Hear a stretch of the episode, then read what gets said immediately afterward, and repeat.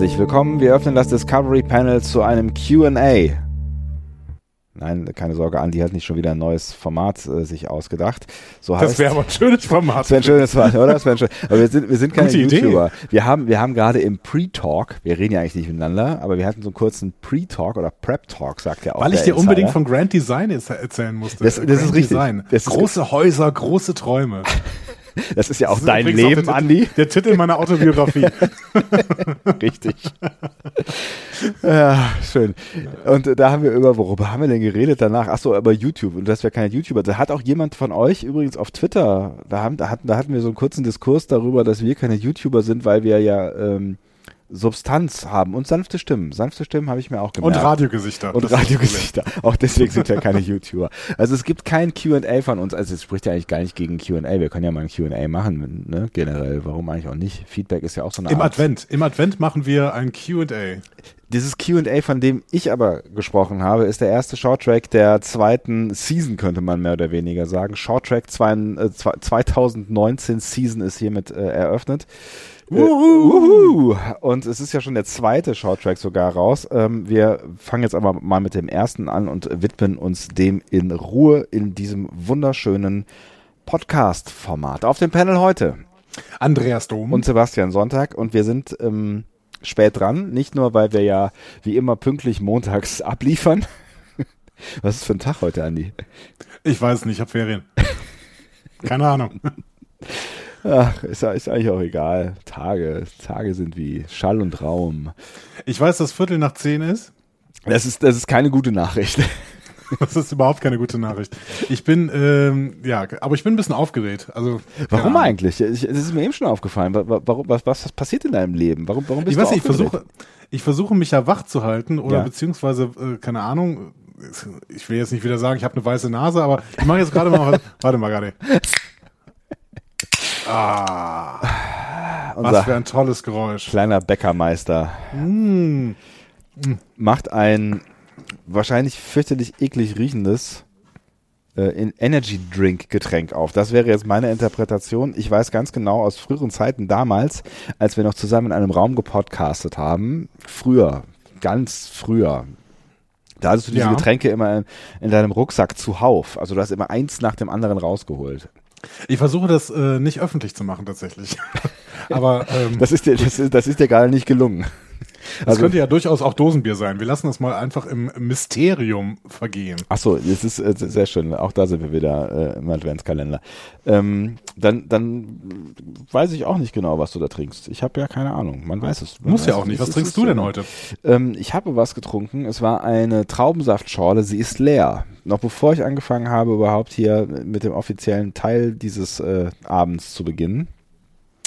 War das eine, eine schon gegorene Traubensaftschorle? Äh, ja, ach so, ja, ach, da willst du hin. Ähm, nee, nee, nee, es war, es war so ganz klassisch. Äh, so ein, also ich habe so einen Schluck Traubensaft in ein Glas geschüttet und darauf Sprudelwasser. Wenn Wunderschön. genau wissen willst. Wir sind, wir sind echt crazy Jungs hier. Freitagabend, 22.12 Uhr. Du hast Traubensaftschorle. Ich äh, schütte hier Flüssigkeit-Getränke. genau. Äh, Flüssigkeit nämlich rein, die äh, niemand ansonsten riechen möchte. Aber mein Gott, ähm, alles, alles für den Club. Alles für den Club. Was für ein Club eigentlich? Bist du Mitglied im Club? Ja. Discovery Panel Club. Ja, Verein. Ja, darüber reden wir noch. Darüber reden wir noch in, äh, demnächst. Demnächst, demnächst. Ach, es gibt so vieles. Es gibt so vieles, über das wir noch reden könnten demnächst. Aber es ist schön, dass es, es gibt immer noch ein demnächst. Das ist doch schön freuen wir uns auf die Dinge, die da noch kommen, freuen wir uns auf die Dinge, die gekommen sind, nämlich die äh, Short Tracks. Und ich muss sagen, ich bin schon so ein bisschen, ähm, also, also wenn du deswegen aufgekratzt gewesen wärst, weil diese Short Tracks jetzt da sind, das könnte ich äh, schon auch durchaus nachvollziehen. Ich finde es wirklich großartig. Ähm, äh, auch, ich fand es auch großartig, dass sich diesmal der Flug in die USA tatsächlich doppelt gelohnt hat, weil wir sofort zwei Shorttracks gucken konnten, nämlich ja, total äh, den Shorttrack Q&A. Aber wir kompensieren trotzdem viermal. Richtig, Atmosphäre, äh, Überkompensation, immer besser. Überkompensation, ähm, das weiß auch der, jeder Psychologe, das ist eine gute Sache. genau. ähm, also der Shorttrack Q&A, den wir heute besprechen werden und den Shorttrack The Trouble with Edward äh, der wird uns tendenziell nächste Woche beschäftigen, sagte er langsam. Ihm wird nicht widersprochen, das heißt, offensichtlich so, ist das ich, der Fall. Ich, ich, ich, ich dachte, Bernd hält dir gerade irgendwie Schilder hoch, so wie in so einer Late-Night-Show und du hast Schwierigkeiten, sie zu lesen, weil er wackelt oder sie zu weit weg sind oder deine, deine Lesebrille nicht anhast oder so. Nein, es ist wie immer, der, der Teleprompter läuft und alles, was hier ab, äh, alles, was hier kommt, lese ich vor. Ja, ja, ja, deswegen, deswegen war ich, ich dachte, ich warte mal oder hat Bernd äh, seine die 400 Hamster, die das ganze Ding antreiben, etwas langsamer äh, laufen lassen. Hamster. Pff. Wer braucht Hamster, wenn er Atomkraft hat?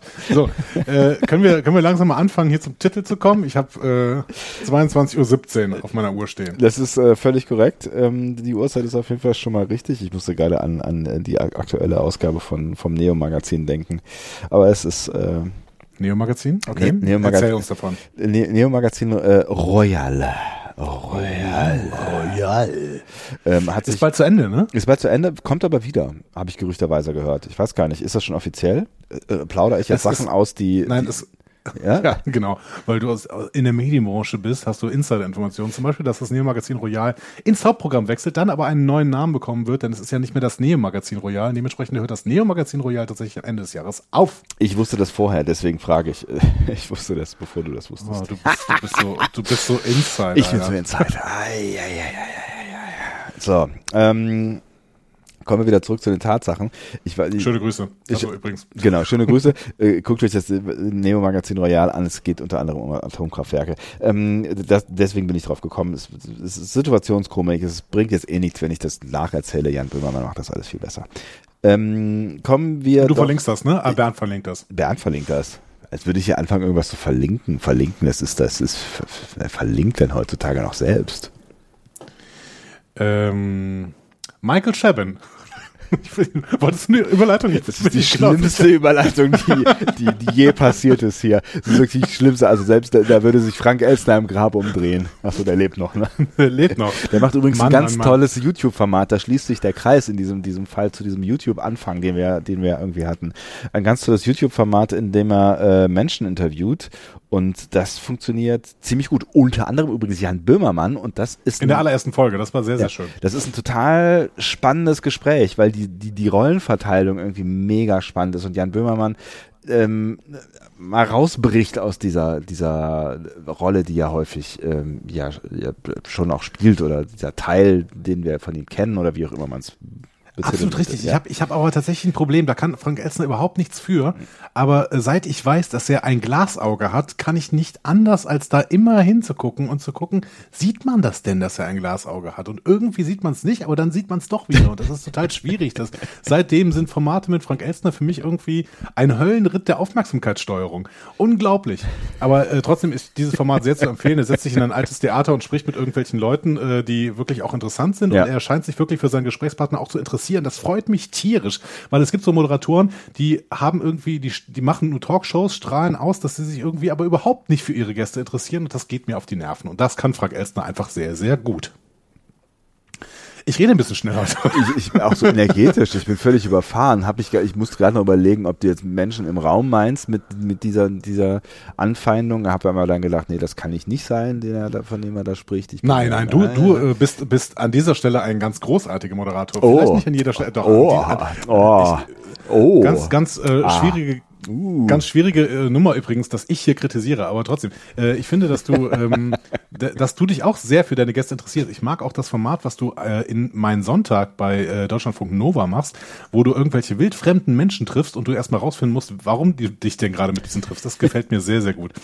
Äh, vielen Dank für diesen kleinen Werbeblock. Dein Sonntag heißt die Sendung, das sind aber Details. Das ist, aber ich, äh, du hörst das, Andi? Du, äh, wirklich? Gelegentlich.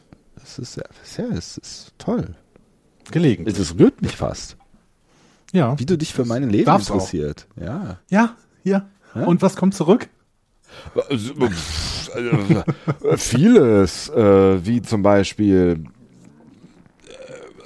Und Michael Chabon. Achso. ich dachte, ich denke immer, wenn du kurz äh, verstummst, dass ich eine Überleitung hinkriegen muss. ja, das ist, ist, ist auf jeden Fall ne, die Momente, wo ich verstumme, die sind rar gesät. Ähm, deswegen müsstest du jetzt anfangen zu sprechen, weil du bist ja der Mensch in diesem Podcast-Format, in diesem, diesem Konzept, diesem teuflisch gut ausgedachten Wahnsinnskonzept, der mit den Fakten um die Ecke kommt. Wer hat denn eigentlich diesen Short Track verantwortet? Unser aktueller Lieblingsautor im gesamten Star Trek-Genre, nämlich äh, Michael Chabon. Und damit starten wir die ähm, Analyse, oder? Wir, wir, gehen jetzt, wir gehen an dieser Stelle, würde ich sagen, gehen wir einfach mal so in, äh, in medias res, sagt, glaube ich, der Lateiner. Ja, das finde ich gut. Ähm, wir äh, beschäftigen uns dementsprechend mit dem Short Track QA. Dieser wurde ähm, relativ plötzlich während des Panels äh, auf der Star Trek Convention in New York, äh, Star Trek Convention sage ich schon, auf der Comic Con, Comic -Con. in New York, auf dem Star Trek Panel dort, ähm, ganz plötzlich ins Netz gestellt. Also quasi. Ähm, die haben Alex den da ins Netz gestellt? Das ist ja verrückt. Tatsächlich. Alex haben die denn eine Klappe gesagt, aufgemacht und ich, ich schätze, das war eine äh, vor, schon vorher konzertierte Aktion. Also ich glaube, dass sie sich das äh, schon vorher überlegt hatten, dass äh, Alex Kurtzman auf der Bühne sagt, ähm, ja, und die Shorttracks fangen jetzt an. Ja, natürlich Klick, haben sie das vorher und da war er, Ja, natürlich haben sie es ja, ja, Hast du schon mal irgendwas veröffentlicht in deinem Leben? Ja, ein Podcast. Podcast ab und zu mal 110. Ähm, Genau, und äh, Alex Kurtzman ähm, hat dann auch ein paar weitere Infos gegeben, nämlich zu, unter anderem, dass sich die ersten drei Short Tracks mit der Enterprise Crew beschäftigen, im ganz groben. Äh, und davon haben wir jetzt gerade hier den ersten. Genau, und äh, deswegen ist er auch da, wo du gerade gesagt hast. Nämlich genau. auf der Enterprise. Aber da wollen wir noch gar nicht hin, weil du bist ja noch im Prinzip im Einführungsteil und genau. äh, Michael Chapman ist nur der erste Name, der genannt werden muss. Absolut. Äh, ich wollte gerade aber noch sagen, dass, äh, glaube ich, danach noch ein Shorttrack kommt, der sich mit der Vorgeschichte von Star Trek PK beschäftigt. Und Aha. dann zwei animierte Shorttracks, die was mit Discovery zu tun haben. Da bin ich sehr, sehr gespannt drauf. Verrückt. Animiert finde ich, finde ich tatsächlich irgendwie sehr, sehr spannend. Das, äh, also ich bin da, bin da ja, hin und her gerissen. Ähm, weil ich Animation schon ziemlich geil finde. Aber alles, was Star Trek und Animation, da bin ich noch nicht warm geworden. Aber das, das wird, das wird, das wird alles. Ich bin mir ganz sicher. Ich bin sehr gespannt. Ähm, aber vielleicht mal eine grundsätzliche Frage zum Anfang. Hm. Wie warm bist du denn mit diesem, äh, mit dieser Reihe Short Tracks bisher geworden? Ähm, ich fand sie beim letzten Mal, war das eine generelle Frage oder geht es um die, dieses 2019er Projekt? Nee, das war eine generelle Frage. Generelle Frage, ne? Ja, gut. Habe ich auch so verstanden. Aber ich dachte, ich gehe mal auf Nummer sicher. Ist ja schon spät. Nicht, dass ich irgendwas falsch verstehe. Setze zu einem Monolog an und nach zehn Minuten sagst du ja, aber ich meinte, ähm, ich, letztes Jahr fand ich das irgendwie, ich fand's, ich fand es schon ziemlich nett, weil es einfach so die Wartezeit äh, ein wenig versüßt hat. Und ähm, ich war schon ziemlich heiß darauf, wieder was aus dieser Welt äh, zu erfahren. Wir haben, ähm, hatten, glaube ich, beide nach der ersten Staffel Discovery so ein bisschen das Gefühl, jetzt ist gerade gut. Aber dann ist doch relativ schnell wieder so die Vorfreude aufgekommen von, ich will jetzt wieder neues Star Trek. Und die haben die Shorttracks erstmal füllen können. Dann waren die für mich schon auch irgendwie so Spielereien, so Experimente, ne, und die mal besser und mal schlechter funktioniert haben. Und auch das fand ich irgendwie ganz cool, dass die da einfach mal irgendwie Leute machen lassen und irgendwie was zusammenbasteln lassen.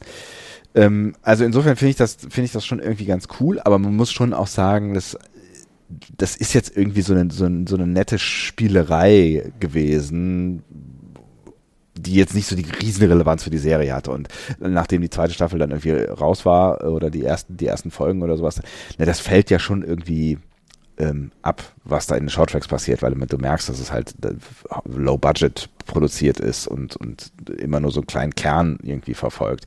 Nichtsdestotrotz ähm, hat mich das durchaus unterhalten und es gab ja dann auch äh, durchaus Shorttracks, die dann äh, schon auch zumindest Überschneidungen äh, hatten mit äh, Ereignissen oder Figuren in der zweiten Staffel Discovery.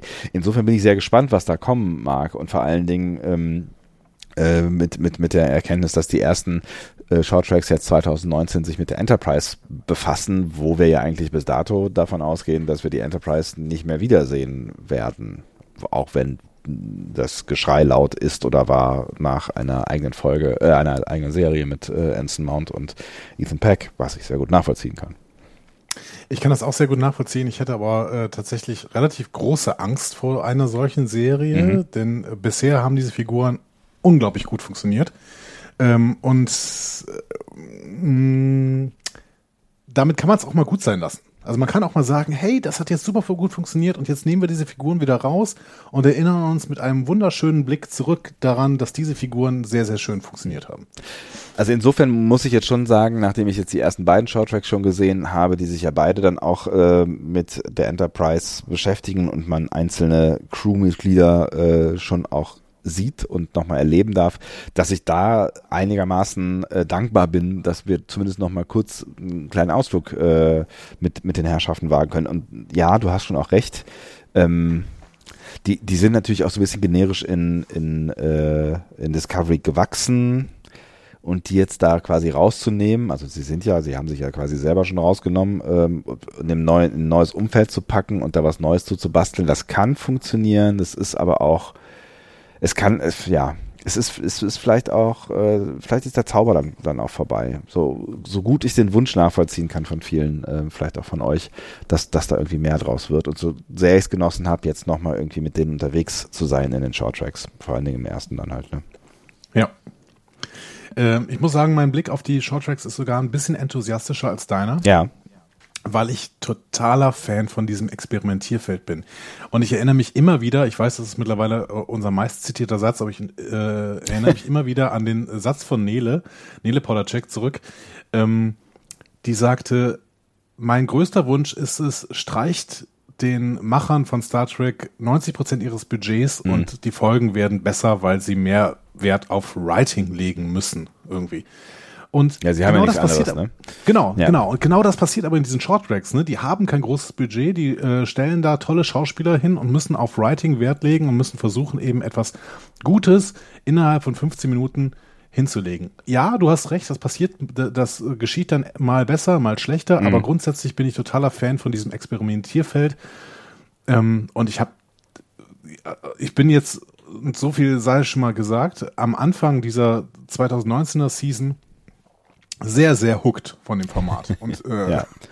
Ähm, ja. Auch, auch, nach beiden Shorttracks relativ begeistert, was sie versuchen. Jetzt mal unabhängig von der Bewertung der einzelnen Shorttracks. Ja, ja, genau. Also ne, und auch, auch jetzt jetzt gerade auch der der erste. Ich meine, das, der, der zeigt ja auch wieder, dass du dass du eigentlich nicht viel brauchst, um eine unterhaltsame Story zu generieren, die über äh, 10, 15 Minuten funktioniert. Ne? Also das ist ja im Prinzip ein Kammerspiel, was was wir da jetzt gleich sehen werden und eine Idee, die halt jetzt auch nicht kreativ und total brillant neu ist, aber, Nein, aber sie funktioniert. Uralte, ja. Genau, uralte Film- und Serientrope, zwei Leute bleiben im Fahrstuhl stecken ja. und äh, müssen sich miteinander beschäftigen. Genau. Natürlich. Ja, natürlich. Aber, aber auch, auch das, ne, ne, du musst ja dann nicht mal irgendwie mega kreativ sein. Du kannst ja, du kannst ja eine Idee nehmen und sie, sie zu deiner machen und das haben die hier schon auch ein, ein Stück weit gemacht und äh, da bin ich völlig bei dir. Das, das mit dem Experimentieren, das finde ich schon auch echt ziemlich cool und ähm, na, wie gesagt, auch in der, der letzten äh, Season sind da ja tolle Sachen bei rausgekommen. Es sind halt auch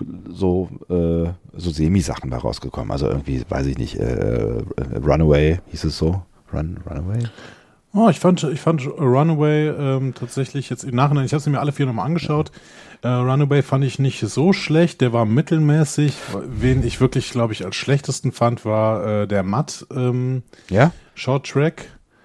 Ähm, ja, den, ich, den fand ich jetzt auch im Nachhinein nicht mehr witzig. Und äh, was witzig sein kann, zeigt uns ja diese Staffel Short Tracks doch durchaus. Ja, das stimmt. Ja, das war so ein bisschen gewollt mit Matt und nicht so ganz gekonnt, auch wenn ich den Charakter irgendwie ganz geil finde. Ne? Und ähm, naja, Tilly Rocks, das stimmt schon, äh, aber eigentlich, ehrlich gesagt, ist in, in Runaway einfach nichts passiert. So, ne? Aber Calypso zeigt dann halt, äh, dass man auch aus 15 Minuten ein Meisterwerk machen kann. Was wiederum eine gute Überleitung ist. Vielleicht ist die Überleitung ein Meisterwerk, aber vielleicht ist die Überleitung auch Calypso, denn Calypso hat einen wunderschönen Autor, wunderbaren Autor vor allen Dingen. Wunderschön, äh, ja, im Gegensatz zu uns, der hat ein YouTube-Gesicht. Auf jeden Fall. Ja. Und das ist Michael Chabon, für mich der absolute Hoffnungsträger, gerade im Star Trek, ähm, äh, im Star Trek Franchise. Ähm, Pulitzer-Preisträger für seinen Roman Cavalier and Clay, äh, der, glaube ich, Pflichtlektüre für ähm, Schüler in den USA ist. Mhm. ähm, und der hat eben Calypso geschrieben. Ja. Den letzten Shorttrack, den wir wirklich als kleines Meisterwerk äh, gesehen haben. Ja, durchaus. Der wird Showrunner von Picard. Auch das sind äh, gute Nachrichten, ja. Das sind absolut gute Nachrichten, denn äh, er zeigt auf jeden Fall, dass er Star Trek schreiben kann. Mhm. Finde ich auch hier wieder. Und da müssen wir uns gleich mal drüber unterhalten, wie es ihm gelungen ist. Ähm, schön fand ich auch, dass die Episode dem Vater von Michael Chabon gewidmet ist, mhm. Dr. Robert Chabon. Der ist nämlich am 22. 22. März dieses Jahres gestorben. Mhm. Äh, der war Arzt und Medizindozent in Pittsburgh und ähm, genau, dann ist es ein schönes Ding, dass äh, sie hier diese Episode Dr. Robert Chabon gewidmet haben. Finde ich auch. Ähm, die Regie hat Mark Pennington geführt. Sagt dir das irgendwas? Nee. Der war nämlich tatsächlich mal ein berühmter Regisseur. Ach. Der hat äh, Filme gemacht, die du auch gesehen hast. Der hat zum Beispiel Arlington Road gemacht. Aha. Also wirklich große, große Filme, ja. Ja, ganz, ganz toller Film. Ähm, den würde ich auch nochmal gern sehen, hier mit äh, Tim Robbins. Ähm, der nicht, unfassbar der groß ist. Das ist mir, das ist mir in dem Film ist mir das das erste Mal äh, wirklich bewusst geworden, wie unfassbar groß dieser dieser Mann ist. Wer war denn nochmal der zweite Hauptdarsteller? War das John Cusack in Arlington Road? Ja, kann sein. Ja, ich glaube schon. John Cusack. Also auf jeden Fall die, die Synchronstimme. Wer hat die denn? Da hat, die hat noch jemand. Äh, hier, Ed, äh, äh, ähm, Ed? Ed. Ad? Ad. Vielleicht Ad? Nein, keine Ahnung. Auf jeden Fall war es ein Tim Robbins-Film. Äh, Tim Robbins hat diesen Film, glaube ich, auch getragen, wenn ich mich richtig erinnere. Und äh, der Film hatte, ähm, ja, der war sehr, sehr politisch. Kann man, glaube ich, auch zu, zur heutigen Zeit nochmal ganz gut gucken. Ne? Es geht ja. so ein bisschen um, um äh, Terrorismus und äh, äh, die Verzahnung von Terrorismus in der Gesellschaft und ähm, Radikalisierung und so ein bisschen, aber ist natürlich eher an der Oberfläche angekratzt. Es war halt ein guter Thriller. Ja, ja, ja genau. Andreas und, äh, äh, Fröhlich. Edward Norton meinte ich denn. Äh, war Edward Norton, genau. Ja. Aber es, es war John Cusack, oder? Das habe ich jetzt nicht gegoogelt. Ich habe tatsächlich erstmal nach dieser äh, Synchronstimme geschaut. Und ähm, Mark Pennington hat aber auch noch einen anderen Film gemacht, den ich damals sehr, sehr mochte, obwohl er, glaube ich, ziemlicher Trash ist, ehrlich gesagt. Nämlich Muffman Prophecies. Erinnerst du dich an den Film? Ja, der Kerl mit Richard Gere. Mit Richard Gere und Laura Linney, genau. Ja. Ähm, und äh, den fand ich gut. Ich fand den irgendwie gut. Ich fand den auch gut, weil die Atmosphäre gut war irgendwie. Es genau. war, es ist düster, düster die ganze genau. Zeit. Es ist eigentlich nichts passiert, nicht so richtig. Ich kann mich auch an die ja. Story nicht mehr erinnern, aber ich weiß noch, dass, dass das Gefühl äh, angenehm spooky war. Das war so ein, das war so eine, so eine ganz düstere, komische Atmosphäre, äh, in der selbst Richard Gere nicht so richtig gestört hat. Also ja. Und es, es ging um ein Hotelzimmer und ein Telefon. Ah, Richard Gere hat aber tatsächlich auch wirklich gute Filme gemacht. Also ja, ja, ja, Twilight. Ja, Twilight zum Beispiel mit, äh, mit Edward Norton, mit dem von dir angesprochenen Edward Norton. Absolut, nein, also nichts gegen Richard Gere, aber ich finde Richard Gere tatsächlich in ähm, ernsten Stoffen oder in spooky Stoffen ähm, immer noch ein bisschen gewöhnungsbedürftig, weil er halt diese, diesen, diesen, dieses Charming-Ding irgendwie nicht so richtig los ablegen kann. Ablegen ja. kann, ja. Aber ähm, ich weiß noch, bei Muffin Prophecies gibt es einen Autounfall relativ am Anfang mit einem heftigen Jumpscare dabei und äh, der, an den erinnere ich mich immer noch lebhaft, weil, also gut, dieser Film ist, glaube ich, rausgekommen, da war ich 13 und dann habe ich auch sofort gesehen und der hat mich dann doch ein bisschen gegruselt. Ja, das kann ich nachvollziehen, nachvollziehen ja. Ähm, Mark Pellington hat außerdem noch äh, relativ viele Musikvideos gedreht. Kann man machen. Auch, auch hier äh, Songs, die man durchaus kennt, äh, zum Beispiel In Excess mit Beautiful Girl oh, oder ne, ähm, Rooster von Alice in Chains. Mhm oder Best of You von Foo Fighters, also ähm, durchaus äh, Musikvideos von, von, von Welthits, kann ich mal sagen. Um das nochmal ganz kurz äh, äh, klarzustellen, es war weder Edward Norton noch John Cusack, sondern Jeff Bridges in der äh, zweiten Hauptrolle ah, in stimmt. Arlington Road.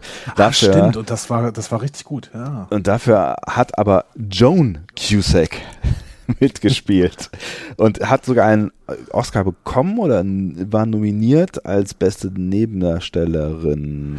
Das war die Frau von Tim Robbins, ne? Das kann ja, sein. Doch, vor der hatte ich damals auch in diesem, in diesem Film äh, Angst. Die äh, hat immer so ähm, wissend böse geguckt. Wissend böse. Ist mit Richard Wie auch immer. Burke tralala, hat zwei Söhne. Ich kann es dir nicht ganz genau sagen. Wurde für einen Oscar zurück? nominiert. Gewann sie, Academy wurde für bla, bla. Egal, googelt das selber. Es ist, Kommen wir nochmal kurz zurück genau. zu Mark Pellington. Es war aber auf jeden Fall ein schöner Exkurs, ja. der hat schon mal geacted in Discovery tatsächlich. Ach, der war was? schon mal Schauspieler in Discovery. Und zwar Voice Actor. Äh, Der hat nämlich die Baul gesprochen in Sounds of Thunder. Ach, das ist ja witzig. Ich weiß nicht genau, wie er zu dieser Ehre gekommen ist, aber wahrscheinlich ist da irgendeine Verzahnung ins Produktionsteam von Discovery ähm, gewesen. Und äh, dementsprechend hat er jetzt äh, auch seinen ersten Regiejob im Star Trek Kosmos bekommen. Geht's ihm denn nicht, nicht so, also hat er jetzt nicht mehr, also der macht jetzt nicht mehr so große Sachen offensichtlich, ja? Nee, der macht immer noch ein paar Musikvideos, der macht ein paar Folgen von äh, Serien. Ich glaube, Scandal war dabei, weiß ich aber nicht mehr genau. Mm. Man kann sich das auf IMDb angucken. Also der ist, der ist immer noch im Job, der macht immer noch Sachen. So. Okay. Und ich glaube, er kann davon leben. Gehen wir davon aus. Ja, gut. Aber er ist, er ist kein, er ist kein berühmter Hollywood-Regisseur mehr, offensichtlich. Nun gut, Nun das gut. ist das Team hinter der Folge. Und vielleicht gehen wir dann einfach mal in die Folge hinein. Ja, ich bin immer froh, wenn du sagst, dass es nicht sagst, es ist das Team hinter dem Team. Ja. Ähm, wir beginnen in einem Transporterraum auf Sternenbasis 40, die wir übrigens im Kanon nicht kennen bisher. Ah ja, okay. Ähm, und also es- in diesem Transporterraum bereitet sich Spock zum Beamen vor und wird dann auf die Enterprise gebeamt. Übrigens, ich werde das jetzt sehr detailgenau machen, ja, ähm, weil Es passiert ja nichts. Es gibt ja keine Handlung eigentlich. Also es gibt ist- keine Handlung, Ja, aber ich möchte, ich möchte gerne auf die ganzen Fragen eingehen ähm, und äh, später auf jede auch noch, Frage. auf jede Frage und später auch noch ähm, ein paar Hintergrundgedanken ähm, dazu sagen, weil ich da sehr, sehr große Verzahnung in die gesamte Star Trek-Historie in diesem äh, Shorttrack erkannt haben mag. Ähm, Ich bin sehr immer. gespannt und äh, lausche dir äh, gebannt. Was hältst du denn erstmal von diesem Transporterraum auf Starbase 40? Oder Wirklich, die Transporterstreifen, dem Transporterflur, der da, keine Ahnung. also ich, ich hatte irgendwie das Gefühl, das haben die irgendwie noch schnell irgendwo hin, hin äh, drapiert, irgendwo, äh, weiß ich nicht, wo ja, noch mit Alufolie. So, da war noch irgendwie eine Ecke Platz neben der Küche oder sowas. Wir, wir brauchen jetzt noch irgendwie, also den Rest haben wir ja da stehen, aber wir brauchen halt noch irgendwie irgendwas, wo der herbeamt. Also ist nur eine Szene. Komm, kö- können wir schnell ein Büro haben? Und es flackert auch so. Ich, also ich hätte da kein Vertrauen, mich von diesem Transporterraum aus beamen zu lassen, wo offensichtlich irgendwelche Energieschwankungen gerade stattfinden. Ja, ich weiß auch nicht so genau. Hm.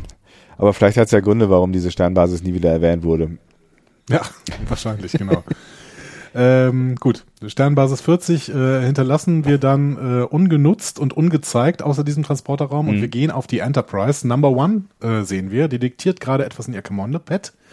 Ähm, und dann habe ich mir mal dieses Kommandopad ein bisschen näher angeguckt. Ähm, da wird der Name schon verbrieft. Äh, Von das war Spock? nämlich das, Was? Nee, von, von Number One. Ach so. Da, äh, das war nämlich in Discovery ja noch nicht so der Fall. Da war irgendwie, zumindest, da, das war noch nicht mal in den Untertiteln drin, auch wenn da ganz kurz irgendwie der Name Una fällt. Ähm, hier steht oben auf dem Pad ganz deutlich Lieutenant Commander Una, First Officer Helmsman. Ach was. Ja. Das heißt, da haben wir dann endgültig auf dem Screen den Namen von Number One verbrieft. Passiert natürlich später auch noch ähm, im Gespräch, aber hier äh, ist es Schriftlich dann völlig quasi. klar. Ja. Genau. Ja. Der Name stammt aus den Romanen. Ne? Also da, da war er schon im Beta-Kanon, war der die ganze Zeit schon drin und jetzt ist er auch eben im ganz klar on-screen gelaufen. Das heißt, äh, wir haben das jetzt hundertprozentig sicher. Number One heißt Una. Verrückt. Ja, das ist ein richtiger Namenswitz. Ne? Äh, Schon, ja. Hm. Sie diktiert da dann irgendwas über Basis, äh, über das Basiswaffensystem mit den Pho- Photonentorpedos und den taktischen Waffen. Das scheint alles noch im Aufbau zu sein, denn, denn sie definiert so Notwendigkeiten, wie denn diese taktischen Waffen angeordnet werden sollen. Ja, wir befinden uns so oder so relativ am Anfang von allem, hat man äh, relativ schnell auch das Gefühl, ne? Genau. Die Enterprise sieht schon ziemlich fertig aus, aber wie gesagt, durch dieses Pad bemerkt man, dass zum Beispiel die Waffensysteme eben noch nicht fertig sind Ja. und die noch ein bisschen im Aufbau zu ähm, befindlich, befindlich sind. Genau. Ja, Ensign Spock meldet sich zum Dienst auf der Plattform. So, hast, hast, hast, habe ich da richtig gehört? Ja? Ensign, so, das war so der erste Gedanke. Aber dann, äh, dann war natürlich auch äh, klar, dass wir uns wirklich äh, in der Vergangenheit befinden, also in einer wirklichen Vergangenheit, Vergangenheit, wo wir noch nicht gewesen sind. Absolut, aber hier wird der Kanon dann nochmal ein bisschen gefüllt. Ne? Also wir sehen offensichtlich, ist äh, der Fähnrich Spock ähm, am Ziel seiner Träume angekommen. Er lächelt ja auch, als er darüber gebeamt wird. Ne? Er ist offensichtlich erfüllt. Was äh, später noch eine- eine, äh, Bedeutung haben wird, genau. Definitiv. Und es scheint eine seiner ersten Einsätze zu sein, ne? so ungefähr. Also wir, wir wissen natürlich nicht, ob er vorher schon auf irgendeinem Ausbildungsschiff war oder sowas, aber Mhm. hier ist er jetzt klassisch im Dienst. Und das dann gleich auf der Enterprise. Ist schon nicht schlecht, ne? Ja, offensichtlich ein sehr guter Absolvent. Das erfahren wir aber ja später im äh, Dialog auch nochmal. Ja. Äh, und er schreit sofort. Ja, ähm, das bringt ihm auch dann sofort einen Spruch ein. ja, weiß nicht, ob man das äh, in der Militärakademie so lernt. Militärakademie. Sternflottenakademie heißt das Ding, glaube ich. Ja, ich weiß, ich äh, überlegte gerade, äh, ob es da wohl so ein, so Drill auch gibt und so. also irgendwie verbinde ich das nicht, also so mit, weißt du, so Le- Leute, die durch Schlamm robben und so, das verbinde ich irgendwie nicht so mit, äh, mit Sternflotten. Full Metal Jacket. Ja, genau. So. Hm. Aber tatsächlich ist dieses Schreien schon so ein kleiner Callback zu The Cage. Mhm. Dieser, ich würde ihn mal Proto-Spock nennen, der dann The Cage gezeigt wird, bevor TOS wirklich losgeht, äh, schreit ja auch noch ziemlich rum. Ja, und der ist ja auch so eine, so eine, so eine Art äh, Mephisto-Double irgendwie. Er ist, Genau. er ist ja, also, ja, er ist ein komischer Typ. Also ein ziemlich, also auf jeden Fall ein sehr anderer Spock als den, äh, den wir hinterher dann sehen. Ich erinnere mich lebhaft an Deflectors Full Intensity. Hätte der spätere Spock niemals mehr gemacht. ja, ich hatte auch kurz Angst, er fängt an zu singen. Na ja, gut, ähm, das tut er ja später. äh, aber dazu später mehr. Dazu später mehr. Ähm, dann sehen wir eine kleine Walk-and-Talk-Szene. Ne? Noch ist es eine Walk-and-Talk-Szene, Ja. später ist es eine Stand-and-Talk-Szene. Oder Sit and Äh. Oder Sit-and-Talk. Ja.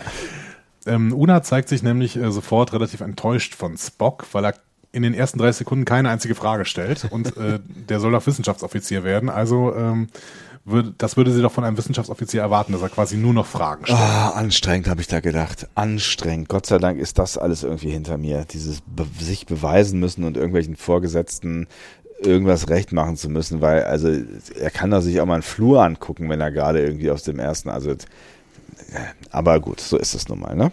Er ist jetzt auf dem Flaggschiff, da wird absolute Leistung gefragt. Ja, auch in den ersten 30 Sekunden. Natürlich. Aber er legt dann natürlich auch los ne? Ja. äh, und bekommt sofort eine Abfuhr, denn seine erste Frage ist, okay, what's your name? Äh, was ist, äh, wie heißen Sie? Und ähm, äh, da sagt sie, ja, äh, you call me number one. Ja. Es ist auch nicht so, so, so, du kannst mal, also du kannst, wenn du möchtest, sondern es ist eine klare Ansage, ne? Also so, so, so werde Genau. ich genannt. Punkt. Äh, und dann äh, stellt er passenderweise seine zweite Frage genau zu dem Thema, was äh, Number One gerade in ihr Pad geschrieben hat, nämlich Kampfsysteme und Waffentechnik. Und äh, eine recht spezielle Frage. Genau, ich habe mich da mal ein bisschen eingelesen. Also, es geht um die Combat Salvo Analysis. Das ist eine mathematische Darstellung von Anti-Schiffsraketenkämpfen. Also, äh, ähm, das gibt's wirklich, ne? Und ich Aha. habe mir auf Wikipedia da sehr viel drüber durchgelesen. Grundsätzlich wird dabei analysiert, wie sich die offensive Feuerkraft, die defensive Feuerkraft und das Einsteckpotenzial von Schiffen zueinander verhalten. Und zwar in mathematischen Formeln. Klingt super spannend. Super spannend. Super Fall. spannend. Ja. Ähm, Spock hat offenbar an der Sternflottenakademie Unterricht bei Onafuwa gehabt. Ähm, die, der scheint eine, der oder die scheint eine Koryphäe auf dem Gebiet zu sein äh, und ein neues Modell für diese Analyse entwickelt zu haben, im Gegensatz zum alten Neo-Wayne-Modell. Also ein mathematisches Modell. Genau, ein mathematisches Modell zur Analyse dieser ähm, Schiffsraketenkämpfe oder Antischiffsraketenkämpfe. Ähm, und Una findet dieses Modell doof, ähm, aber gleichzeitig ist sie so ein bisschen von dieser Frage beeindruckt, weshalb sie dann Spock auf die Brücke einlädt. Stimmt. Ja. Ich war jetzt gerade kurz äh, irritiert, weil du Number One nicht Number One genannt hast, was, wenn sie das mitbekommen würde, dir bestimmt ziemlich viel Ärger einbringen würde. Ja, aber wir sind ja unter uns, deswegen kann ich sie ja weiterhin Una nennen, weil das geht viel, äh, geht viel schneller als Number One. Number Ne? Zwei Silben, drei Silben. One. Ja, ja, ja, ja, ich weiß, worauf du hinaus willst. Ja, wir haben ja keine Zeit. ne? Wir haben ja keine Zeit, Schnell, nee. das schnell hinter uns bringen. Aber wirklich. also steigt Spock dann zu ihr in den Turbolift. Was man halt so macht, wenn man auf die Brücke will. Ja. Und dann sehen wir wieder so eine Szene, wie der Turbolift durch das Innere eines Schiffs, also hier der Enterprise, gleitet. Diese Szenen Ah, finde ich irgendwie, ja, aber sag du erstmal. Ich finde es problematisch. wäre mein äh, Satz gewesen. Ja, ich, ich du, find, du kannst mal was dazu sagen. Diese Szenen finde ich irgendwie immer seltsam und find, fand sie immer äh, schon seltsam, weil irgendwie äh, mich, also ich habe keine Ahnung, wie ich mir so ein Turbolift vorgestellt habe, aber anders, weil das suggeriert, dass dieses Schiff innen drin unfassbar riesige Hohlräume hat. Warum? Also war, warum? Also äh, wenn man jetzt einen, einen, Lift in Haus baut, dann ist da halt Haus um den Lift herum. Und selbst wenn der Lift irgendwie schräg oder nach oben oder nach unten geht, warum, warum, warum ist da so viel? So stelle ich mir zumindest nicht das Innere der Enterprise und auch nicht das Innere der Discovery vor. Ich finde es seltsam. Ich finde es auch seltsam. Man kann jetzt natürlich sagen, okay, wie groß ein Schiff ähm, ist, äh, macht im, ähm, im Raum, im Prinzip ist es völlig egal. Ne? Weil ähm, du musst nicht irgendwie stromlinienförmig bauen, ne? siehe die Borg, die Stimmt. so ziemlich das dümmste Design hätten, wenn du irgendwie versuchen willst, stromlinienförmig zu bauen. Ja. Ähm, das ist nicht das Problem, aber tatsächlich hast du ja, wenn du äh, irgendwie in Kampfsituationen kommst, viel mehr Angriffsfläche, wenn du ein viel größeres Schiff baust. Das heißt, eigentlich ist dieser Raum dann doch ein bisschen sinnlos, wenn da, wenn da so viel Raum verschwendet wird. Ja, und auch Manövrierfähigkeit an sich. Also ich meine, du, du, du brauchst ja viel mehr Energie, um mehr Masse zu bewegen. Also egal, ob sie im Raum ist oder nicht im Raum ist. Also das ist das so? Glaube ich nicht. Ich glaube nicht, wenn du keine, ähm, wenn du keinen Widerstand hast. Meinst du?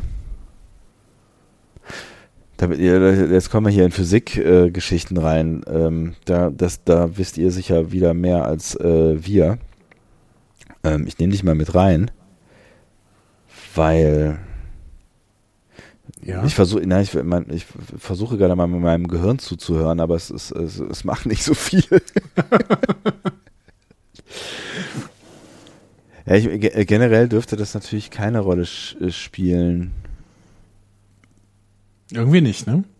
Wir bräuchten mal vielleicht äh, tatsächlich äh, jemanden, der sich mit Naturwissenschaften auskennt, der vielleicht diesem äh, Podcast als Experte beiwohnt, den wir immer kurz anrufen können und sagen immer. können, hey. Zu jeder äh, Tages- und Nachtzeit. Hey, ja, ich weiß. genau. Ich weiß, es ist Freitagabend, es ist bald Mitternacht, aber wir ja. haben da eine Frage. Genau. Wie ist es eigentlich mit Verdrängung äh, und Nichtverdrängung und Energie, äh, die man aufbringen muss, um ein Raumschiff zu äh, bewegen? Aber du brauchst ähm, ja, du brauchst ja auf jeden Fall irgendeine Art von Energie, die, die quasi das Ganze in Bewegung setzt. Und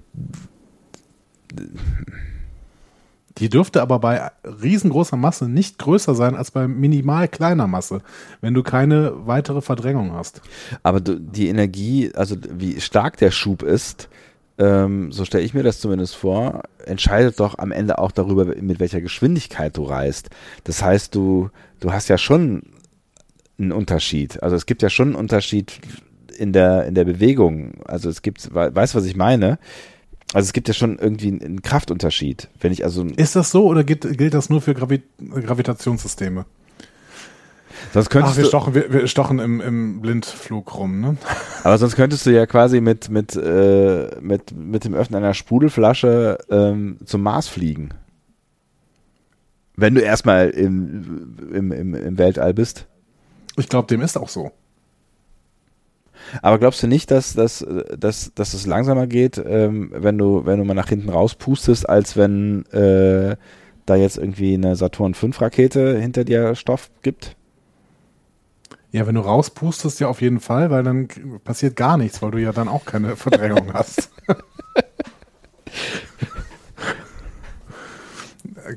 Wenn ich gegen den Mond puste? Mein Physikwissen besteht aus äh, äh, F gleich M mal A. Und ich glaube tatsächlich, dass wir mit dieser Formel schon weiterkommen würden, um dieses Problem zu lösen. Und trotzdem weiß ich nicht, wie man sie richtig anwendet. Okay. Deswegen.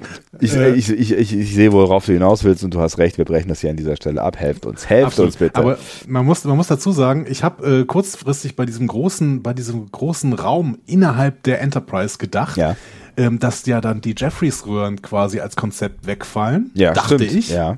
Ne? Aber ja. Dem ist aber nicht so. Wenn man mal genau diese Screenshots sich anguckt, dann sieht man Jeffreys Röhren. Und zwar als Röhren, die mitten in dieser riesen Halle entlang führen, so. Das macht irgendwie alles keinen Sinn, vor allen Dingen, weil mit den Jeffreys Röhren konntest du ja in äh, den äh, Nachfolgemodellen später, also in Enterprise D zum Beispiel, von Stockwerk zu Stockwerk laufen. Ja, das kannst du ja hier dann auch. Aber die Stockwerke sind ja sind doch keine, keine 180 Meter auseinander entfernt, oder? Ist das das, was uns dieser Raum suggerieren soll? Ja, das ist der Innenraum, ne? Also, dass du irgendwie rundherum äh, die Etagen hast und die Jeffreys-Röhren führen quasi auch teilweise durch den Innenraum mitten durch. Das könnte ich mir schon vorstellen. Also ich, ich finde schon, das klappt alles im Konzept. Ich finde es nur irgendwie sinnlos, weil dieser Raum, der, der ist ja nicht benötigt. Den brauchst du ja nicht. Ich kann es mir Du kannst nicht es ja einfach, einfach alles kompakter bauen. ich kann es mir nicht mehr richtig vorstellen, ehrlich gesagt, wie das alles zusammenhängen soll. Ich kann's, ich, ich krieg's, krieg's irgendwie nicht, nicht zusammen vor meinem geistigen Auge. Naja, so ein bisschen wie ähm, eine, mh, also es war einmal das Leben. Ist ja jetzt wieder bei Netflix, ne? Hier die Serie mit äh, den kleinen roten Blutkörperchen und so. Genau. Ja. Und stell dir jetzt einfach so eine, ähm, so eine sehr, sehr große, so eine, so eine Arterie oder so eine Vene vor. Ja, Ne? ja. So. Außenrum sind quasi ganz, ganz viele, äh, keine Ahnung, Sachen, so. Ne?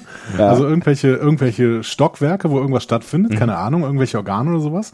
Ähm, und äh, in der Mitte sind quasi die, äh, die, die Blutbahnen, ne? also da in der Mitte dieser, dieser Vene. So.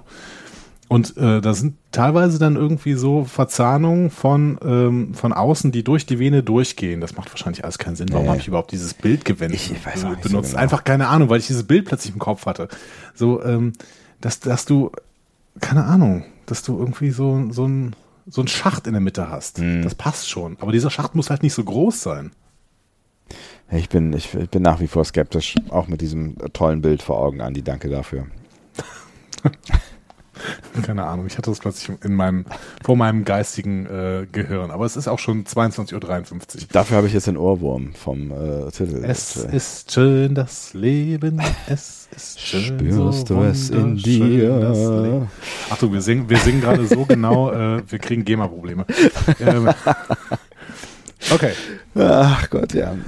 Ja, Ähm, äh, ihr, ihr könnt ja gerne mal in diese Turbolift-Sache einsteigen ähm, mit, mit euch so Disku Disku diskussionsmäßig. Diskussionsmäßig. Ähm, Diskusitieren. äh, sagt uns doch mal, was haltet ihr davon und wie, wie stellt ihr euch das vor, wie das alles zusammenhängt? Und hat die Enterprise D, in der ich ja irgendwie aufgewachsen bin, auch so einen Hohlraum und wir haben ihn noch nicht gesehen oder so Hohlräume? Also ich bin, ich bin nach wie vor irritiert. Wie groß ist eure Irritation? Ich möchte davon hören und lesen.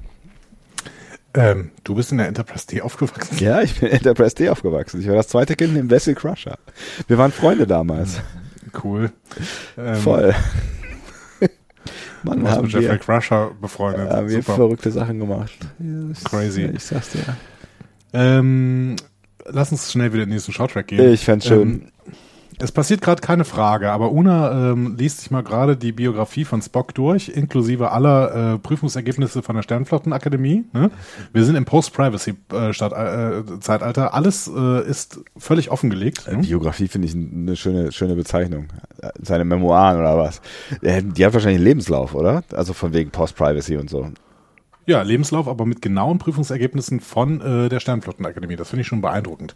Ist ja eigentlich, ehrlich gesagt, nicht so richtig schwierig im Zeitalter von Datenübertragungen.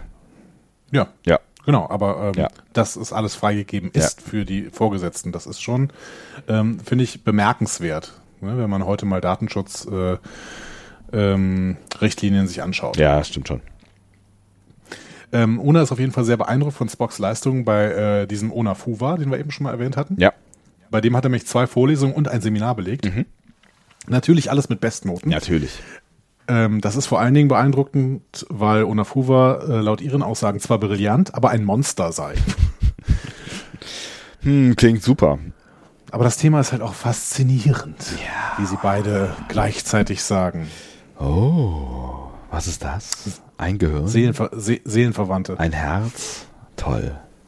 Frage ist, ob sie sich jetzt irgendwas wünschen können und dann ihre kleinen Finger irgendwie so zusammenhakeln müssen oder sowas. Aber diese Frage wird im. Gegensatz zu vielen anderen Fragen nicht beantwortet in diesem Shorttrack. Nee, aber durch Star Trek-Geschichte wird die so ein bisschen beantwortet, denn ähm, äh, das hat einen Grund, dass die so nah beieinander sind.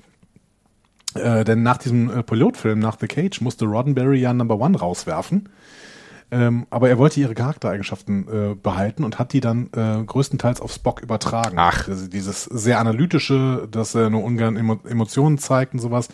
Ähm, das sieht man nämlich alles in diesen äh, Casting-Aufrufen für The Cage und später den Casting-Aufrufen für die äh, eigentliche Serie, dass da ähm, in diesen Castingbögen offensichtlich äh, Eigenschaften von Number One auf Spock rübergetragen worden sind. Das ist ja geil. Des, deswegen ergibt das total viel Sinn, wenn die beiden sich sehr ähneln, weil im Prinzip ihre Charakter, Charakter zu äh, einem großen Teil eben übereinstimmen.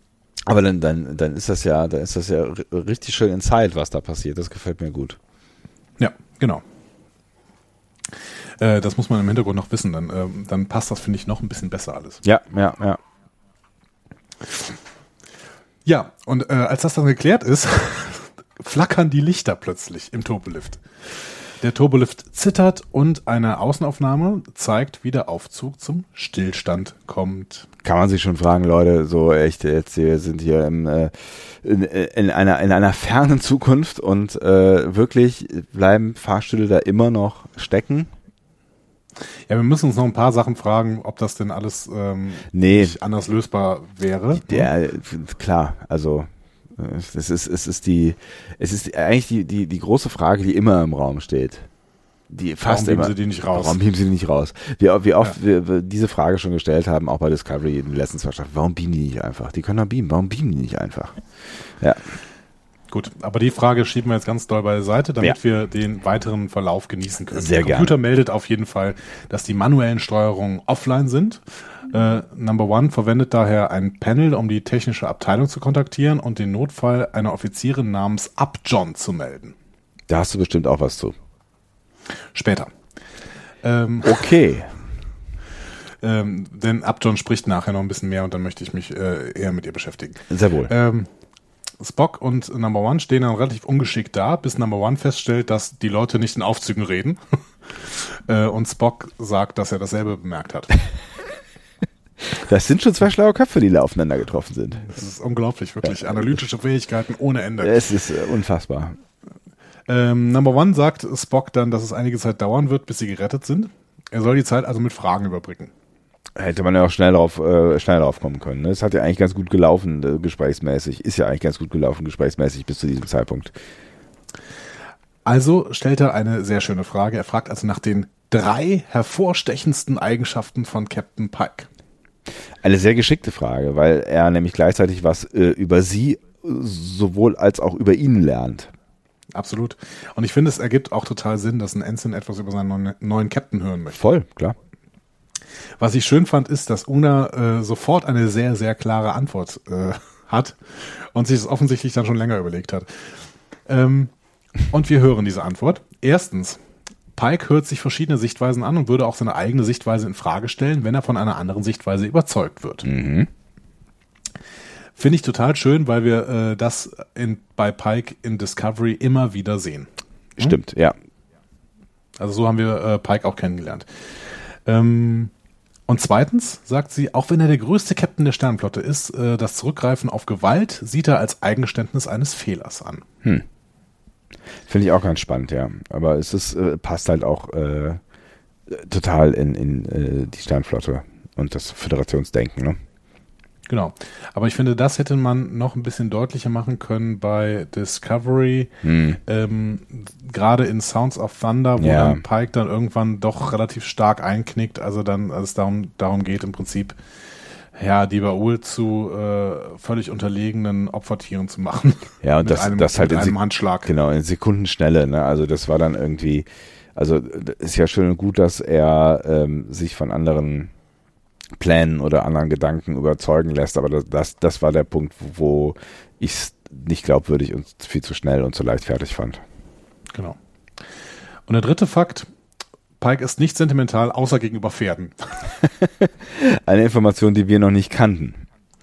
Ja, doch, schon ein bisschen. Wenn, äh, erinnerst du dich an The Cage, da gab es doch dieses Zurückversetzen, ähm, als die, die, ähm, Die waren zusammen, ja, die haben ein den Picknick gemacht. Die Ne? Talosianer, genau, die Genau. Talosianer setzen, versetzen Wiener und Pike zurück auf äh, äh, in seine Heimatdorf. Mhm. Ne? Ähm, und da ist auch so ein Pferd dabei. Stimmt, ja, du hast recht. Ja, ja, das, das hatte ich kurz verdrängt, ja. Und mit dem kommt er ganz gut klar, ja.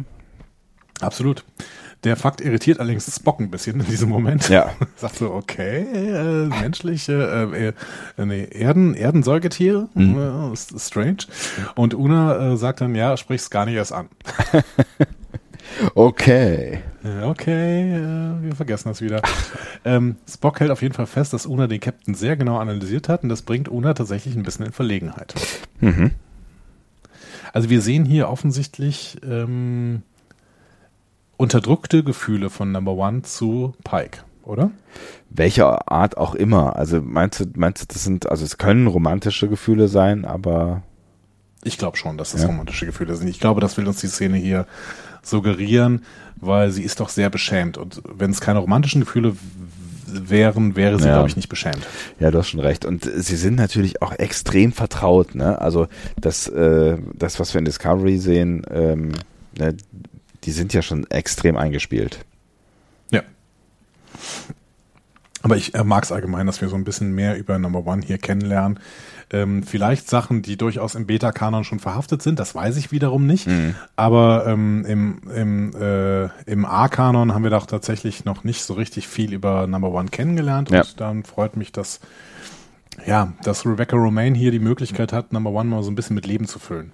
Ja, also es war, es war ja, es waren ja echt sehr, sehr knappe Auftritte in Discovery, ne? Und ja. das ist eigentlich, eigentlich ist es schade, weil es, äh, also die kleinen knappen Auftritte so viel äh, ja eigentlich schon Lust gemacht haben auf diesen Charakter, was tatsächlich an der Stelle für gutes äh, Writing spricht, so, dass ich mich auch gefreut habe, als ich gesehen habe, dass wir uns wahrscheinlich ein bisschen länger mit dieser Dame nochmal beschäftigen können. Ja, und was für eine krasse Verschwendung, ne? Es ist, es ist fucking Rebecca Romaine. Ja. ist, ist ja, ja, klar. Also ich habe keine Ahnung, warum sie, warum sie vielleicht, weiß nicht, warum sie so, so sparsam mit ihr umgegangen sind. Vielleicht hat es einfach nicht gepasst. Ähm, es meldet sich auf jeden Fall diese Abjohn auf, ähm, auf Anfrage nochmal, dass sie das Problem noch nicht gefunden haben. Mhm. Entweder es sei die Induktionsspule oder eine Fehler im Routing. Kennst du, ne? Ja. Fehler im Routing. Schwierig, ganz schwierig. oder vielleicht auch die Bremsen. Und dabei hat mir dann äh, gefallen, dass äh, Abjohn einen walisischen Akzent hat. Was du ähm, alles hörst. Ja, ich habe äh, tatsächlich, äh, ich habe gedacht, sie hat einen sehr äh, auffälligen Akzent mhm. und ähm, dann äh, habe ich mir sagen lassen, dass es ein walisischer Akzent war und dann habe ich mal ein bisschen gegoogelt und Abjohn ist tatsächlich ein walisischer Name. Das äh, finde ich total schön. Also es gab einen ein, äh, ein Colonel, glaube ich, Upjohn, der ähm, in der Welsh Army gedient hat und Upjohn ist allgemein ein sehr walisischer Name. Mhm. Und äh, dann gefällt es mir, dass sie äh, hier einen Charakter haben, der einerseits einen walisischen Namen hat und andererseits einen walisischen Akzent. Finde ich gut. Passt. Genau. Ähm, gut, aber die findet das Problem nicht, also gibt es jetzt eine längere Wartezeit und einen kleinen Zeitsprung, nachdem Una und Spock dann mittlerweile am Boden sitzen. Ja. Auch wieder müssen wir uns fragen, warum werden sie eigentlich nicht rausgebeamt, aber das streichen wir aus unseren Gedanken. Das streichen wir. Dann, sonst würde so vieles in Star Trek nicht äh, funktionieren. Genau. Man sitzt also noch rum und wartet auf eine Lösung. Genau, nächste Frage. Spock fragt nach der Version des Betriebssystems der Enterprise Computer. Klare Antwort 36.11.4. Soll sehr stabil gewesen sein. Genau, Catalina, ne? ähm, Una hat sich auf jeden Fall schon Version, Entschuldigung, Una hat sich auf jeden Fall schon Version Punkt 5 angeguckt. Mhm. Das äh, sei aber nicht so elegant, findet Spock auch. Hier haben wir wieder ähm, ein, äh, ein, das gleiche Wort, was die beiden sagen, quasi. Mhm. Ja. Ne?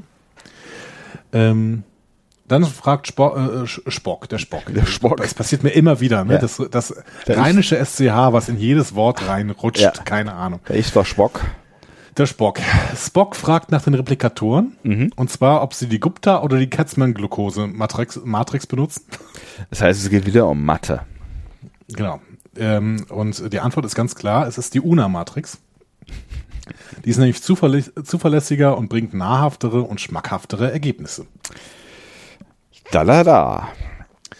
Da haben wir dann äh, tatsächlich auch nochmal verbrieft, dass Spock, äh, also Spock bemerkt dann, aha, dein Name ist also Una. Mhm.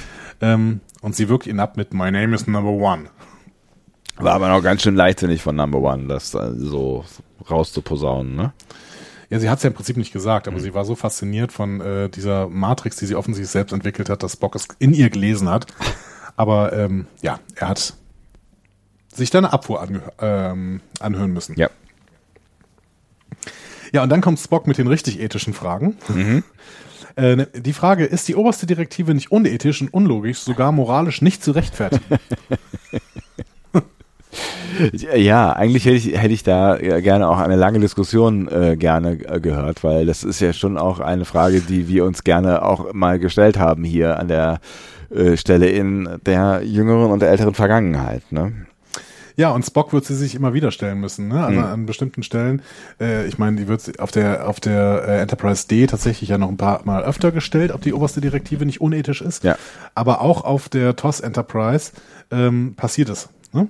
Auch da wird ab und zu mal diese Frage gestellt. Ja. Und er sagt auf jeden Fall nein und er soll aufhören, das zu denken. Ja, es ist halt keine Diskussion. Ja. ja. Schade ja. eigentlich. Was würdest du sagen, ist die oberste Direktive nicht unethisch und unlogisch, sogar moralisch nicht zu rechtfertigen? Ja, ich, ich, glaube, so weit würde ich nicht gehen, aber ich, sie ist mindestens problematisch, weil sie äh, keine, also das zeigt ja zumindest die Star Trek Geschichte, weil es kein, keine Regel ist, die immer einfach anwendbar ist und sinnvoll anwendbar ist, weil sie einfach, weil du an Grenzen äh, gerätst. Und ich glaube, es ist eine, eine Regel, die immer eine Einzelfallbewertung bedarf und deren Auslegung dann in die eine oder in die andere Richtung ähm, durchaus gerechtfertigt werden kann. Der Satz hatte grammatische, skalische Schwierigkeiten, seht mir das nach. Aber sie ist, ne, sie ist auf jeden Fall nicht unproblematisch, aber sie generell jetzt als unmoralisch oder unethisch zu bezeichnen, kann man, glaube ich, nur, wenn man ähm, äh, die USA ist oder äh, ein anderes äh, Land, das äh, Kulturkolonialismus befürwortet. Aber können wir die Diskussion trotzdem aufmachen? Also, oder möchtest du das jetzt lieber nicht? Ach so, wir können die Diskussion aufmachen, so, so, so viel auch immer du möchtest dann äh, möchte ich dir mal ein ethisches Experiment äh, in deinen Kopf setzen. Stell dir vor, ja. ähm, wir finden auf einem kleinen Inselarchipel äh, weit weg von jeglichen Flut, äh, Flug- und ähm, äh, Schiffsrouten eine bisher unbekannte Zivilisation und sehen durch die Beobachterperspektive, dass die mit vorzivilisatorischen Problemen zu kämpfen haben, nämlich mhm. Problemen wie äh, einer ineffektiven Landwirtschaft ähm, oder auch äh, schlechter medizinischer Versorgung. Und deswegen äh, haben die eine hohe ähm, beispielsweise Säuglingssterblichkeitsrate äh, oder auch ähm, werden die grundsätzlich nicht so alt. Ne? Hm. So. Ja, ja, ja, Soll, ja. Sollten, sollten wir denen äh, moderne Technologie geben, und dementsprechend ihre Entwicklung besonders beschleunigen oder sie in einem äh, generisch ähm, natürlichen Stadium äh, sich entwickeln lassen? Es ist eine schwierige Frage und es bleibt eine schwierige Frage, weil du kannst natürlich ähm, auf der einen Seite äh, gut argumentieren und sagen, es ist wichtig, dass ähm, sich es ist natürlich immer so ein bisschen borniert, ne, aus, aus so einer so einer herablassenden Perspektive. Es ist wichtig, dass sich ähm, alle äh, Individuen oder alle Gesellschaften so entwickeln und der Geschwindigkeit entwickeln, in der sie sich nun mal entwickeln und deswegen sollte man sie ähm, sich selbst überlassen, finde ich, ist eine nachvollziehbare ähm, These. Man kann natürlich auch sagen, ähm, jeder, jede, jede Gesellschaft oder jedes Individuum hat ein Recht auf äh, Selbstbestimmung und sollte daher auch das Recht darauf haben, selber entscheiden zu können und deswegen alle Variablen kennen. Ähm, ne? Äh, aber ist vielleicht auch schwierig, weil es gibt ja keinen Weg zurück, wenn du einmal sagst, du, es gibt eine Welt da draußen und da gibt es Medizin, die euch retten kann und äh, äh, Glyphosat, äh, was eure äh, Unkrautprobleme vernichtet ähm, und vieles andere mehr, ähm, dann, dann ja, ist es halt, ist es halt schwierig, schwierig die Entscheidung einem vielleicht nicht so reflektierten Menschen zu überlassen. Ich finde, genau dann kommen wir halt an eine schwierige Situation ran, wenn es sich durchmischt. Also wenn, wenn wir jetzt in ähm, äh, über, über Länder reden, die, die klassischerweise Entwicklungsländer gelandet werden oder wurden. Ähm, ich finde, da haben wir irgendwie eine, Ver eine Verantwortung ähm, dafür, dass schon auch ja. Gesellschaften sich irgendwie so entwickeln können, wie sie sollen oder wollen, aber auch ähm, durch, durch, durch das, was wir hier an, an medizinischer Versorgung oder an Luxusgütern oder was auch immer haben, äh, daran durchaus partizipieren können und sollen.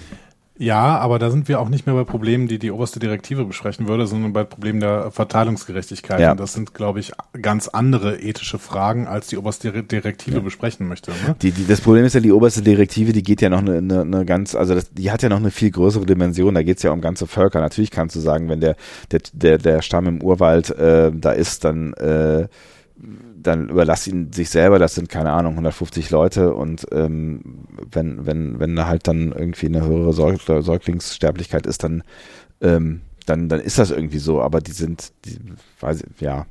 Das Problem ist, ich finde, wir haben kein Recht, das zu entscheiden und deswegen ist es, ist es halt total, total schwierig, weil wir es ja entscheiden müssen. Also in dem Moment, wo wir eine Zivilisation entdecken, die ähm, unentdeckt war, müssten wir eine Entscheidung treffen. Und eigentlich sollten wir diese Entscheidung nicht treffen dürfen. Aber Spock stellt hier ja quasi mit dieser Frage die gesamte Entscheidung der, seines eigenen Volkes, beziehungsweise seines eigenen halben Volkes, ne, der Vulkanier, ähm, auch so spät Kontakt mit den Menschen aufzunehmen, völlig in Frage. Ne? Weil, denn das ist ja auch, der, der Grund dafür ist ja auch die oberste Direktive gewesen. Ja, äh, absolut. Und äh, ich kann auch die Begründung nachvollziehen, dass der, der First Contact erst zu dem Zeitpunkt äh, erfolgt, wenn ähm, wenn, wenn sich, sich quasi die Zivilisation in Richtung Warp entwickelt ähm, und damit halt irgendwie so einen gewissen technischen Standard oder einen technischen Verstand hat, weil äh, du natürlich halt auch nicht weißt, was eine falsche Technik in einer Gesellschaft anrichten kann, die halt nicht generisch aus der Gesellschaft selber herausgewachsen ist, so. Aber wie gesagt, es ist, es ist halt eine total äh, schwierige Entscheidung. Also Vielleicht ist da draußen ja auch jemand und wartet darauf, dass wir endlich ordentliche Raumschiffe bauen und hätte eine, eine Idee, wie wir unsere ganzen Energieprobleme lösen, die äh, gerade unsere Welt vor die Wand fahren. So.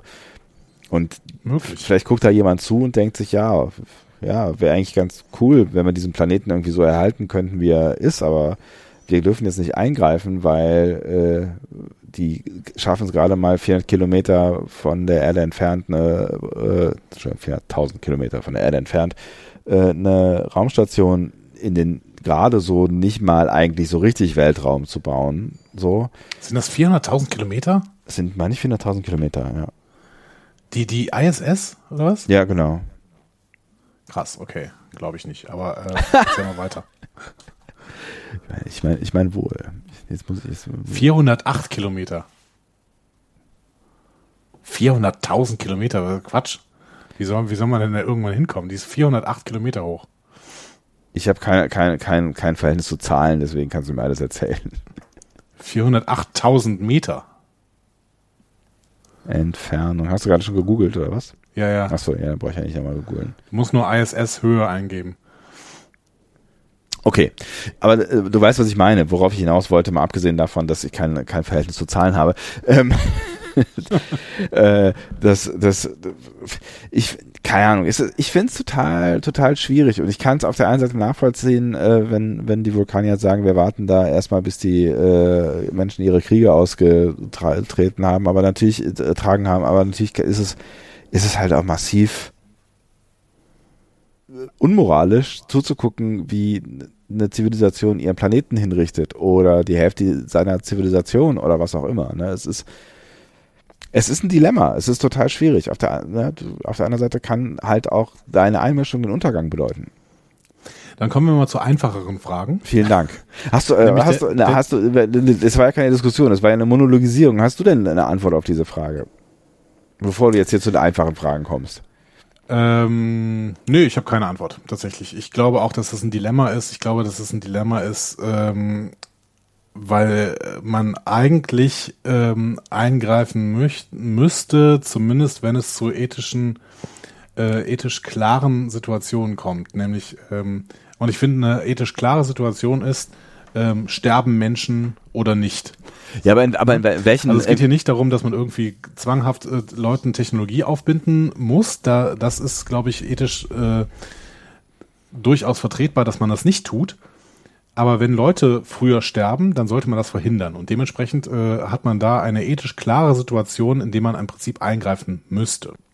Das Problem ist aber, dass Menschen auf viele verschiedene Arten und Weisen sterben können. Ne? Also bei, bei humanitären Dingen bin ich ja da völlig d'accord, wo du dann irgendwie sagst, so hier gibt's irgendeine Seuche, da kann man halt helfen oder ähm, weiß ich nicht, die Krankheit haben wir schon ausgerottet, aber ich finde, es fängt schon an schwierig zu werden, wenn man irgendwie sagt, so, wir haben die eine Lebenserwartung von 110 und ihr von äh, 60 und wir können eure Lebenserwartung hochschrauben. Ähm, und richtig schwierig wird's dann halt bei, bei Sachen, die ich ja eben schon angedeutet habe. Was machst du denn bei Kriegen? Da sterben auch unfassbar viele Menschen so. Ne? Greifst du dann da ein, wenn du es könntest? Oder guckst du dann dazu? Aber bei solchen greifst du ein, so, weißt du, also ich, ich find's echt eine echt, echt schwierige Kiste. Aber wenn du so argumentierst, dann musst du im Prinzip schon äh, Spocks äh, Frage mit Ja beantworten. Ne? Also dann ist die oberste Direktive unethisch, unlogisch und sogar moralisch nicht zu rechtfertigen.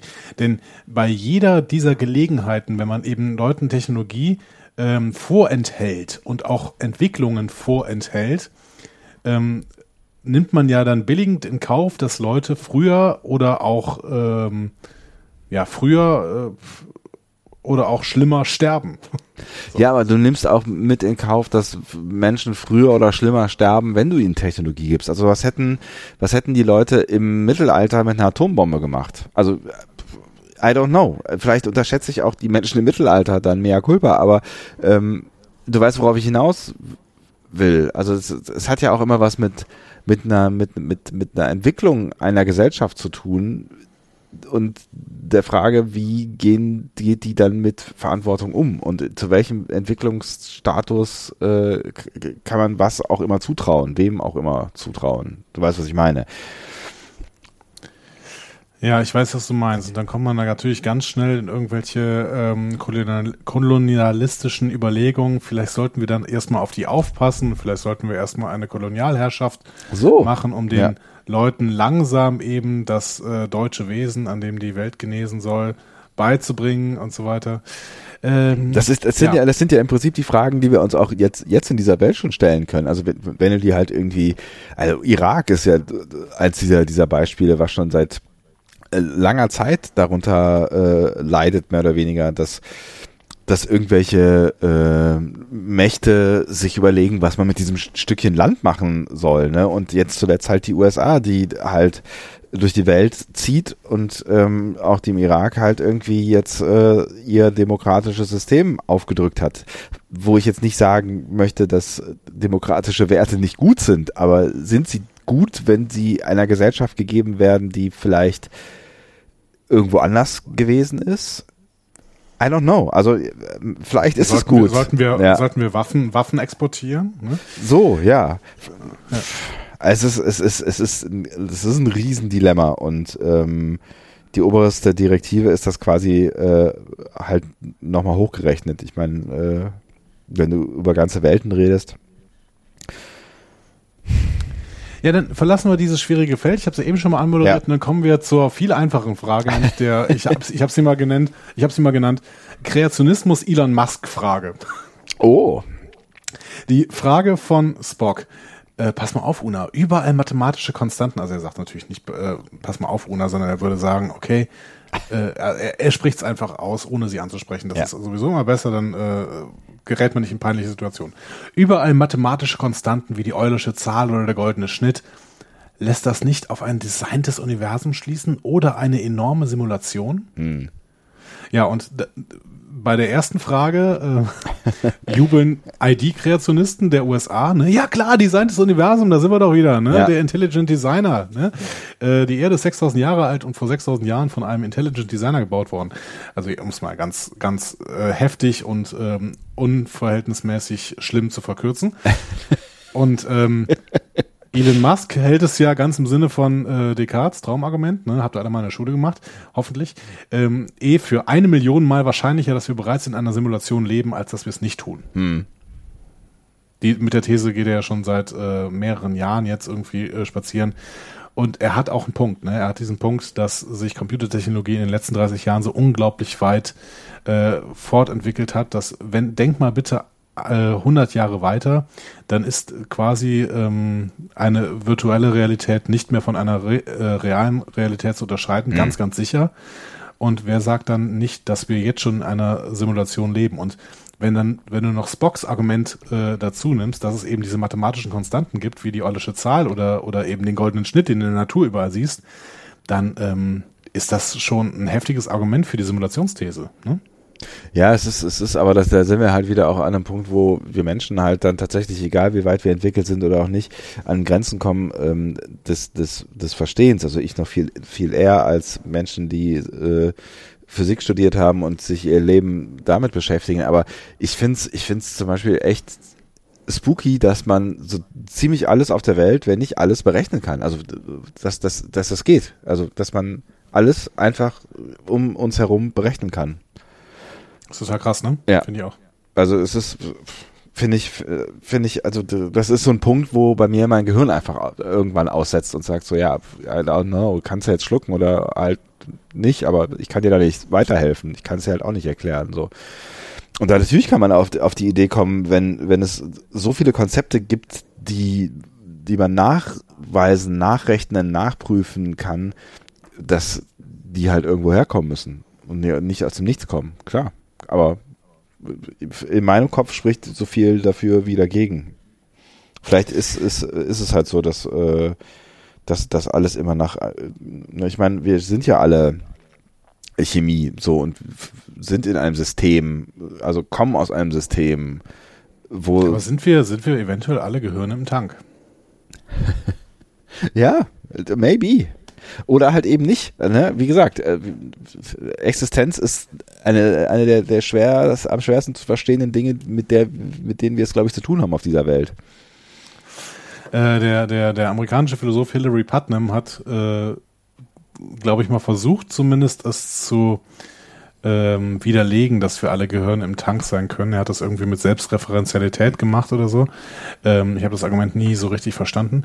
Ähm, aber es ist ähm, immer ein schwieriges erkenntnistheoretisches äh, Konstrukt, das im Prinzip alles außer vielleicht, wie Descartes sagt, das eigene Zweifeln ähm, nicht beweisbar ist.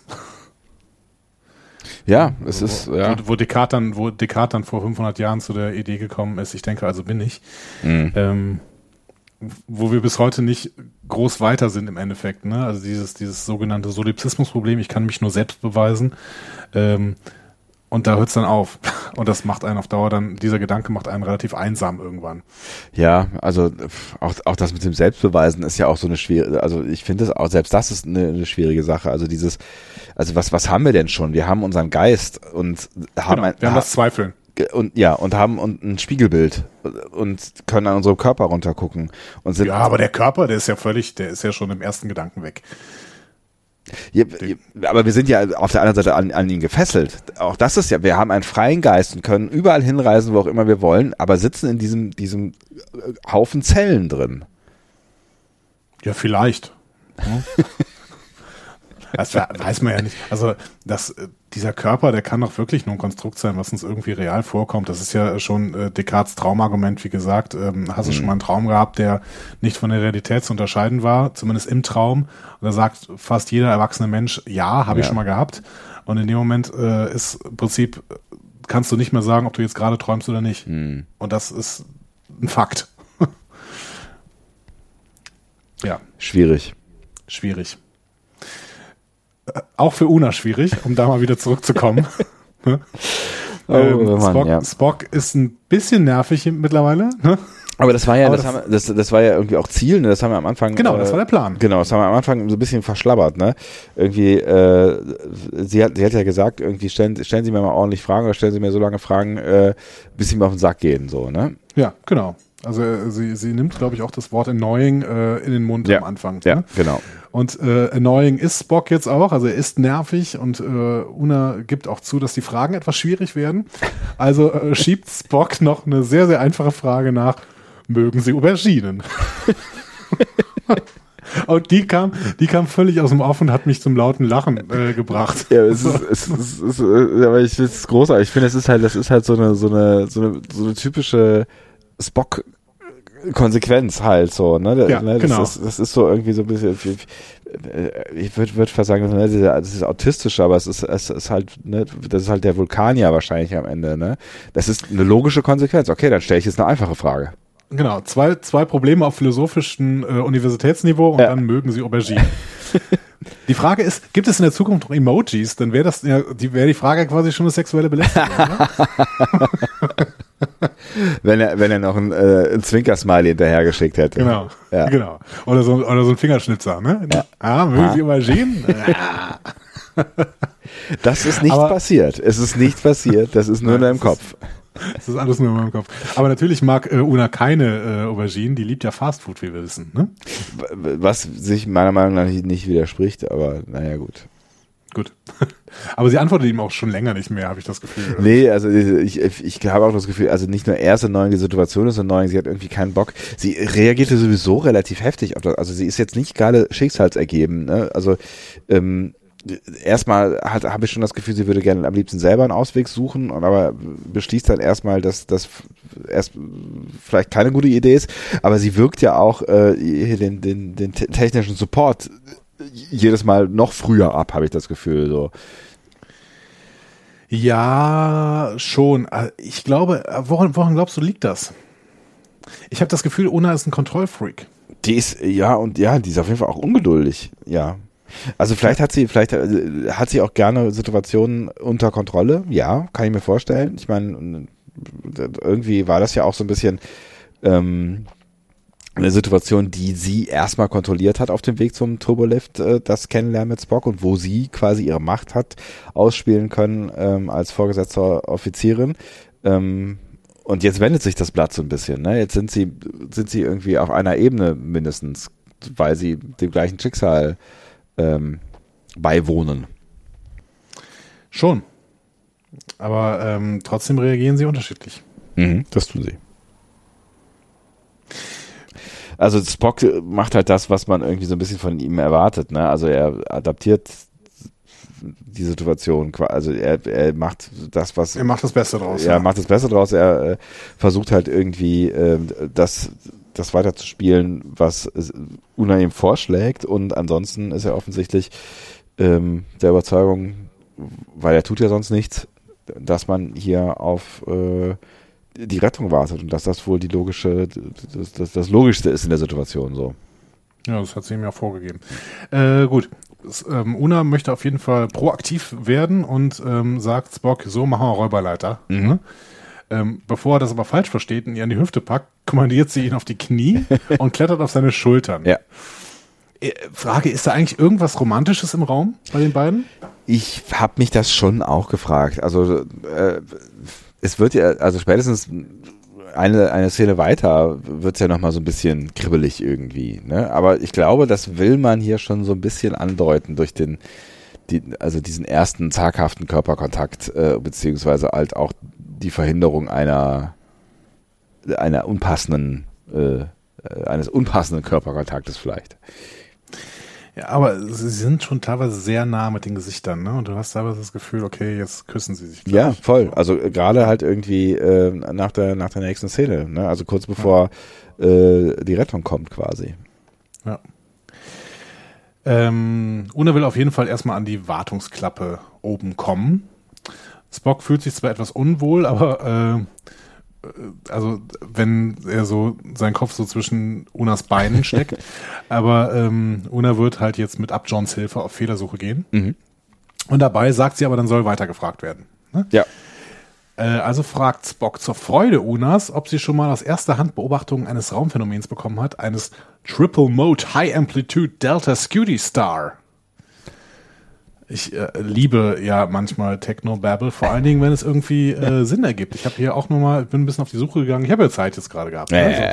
So. Und ähm, ein Delta, eine Delta Scuti Variable äh, oder Variable ähm, wird manchmal auch als Zwerg-Cepheid bezeichnet. Ach Das was. ist Ein, Variab ein variabler Stern, dessen Leuchtkraft aufgrund von radialer und nicht radialer Pulsation der Sternoberfläche schwankt.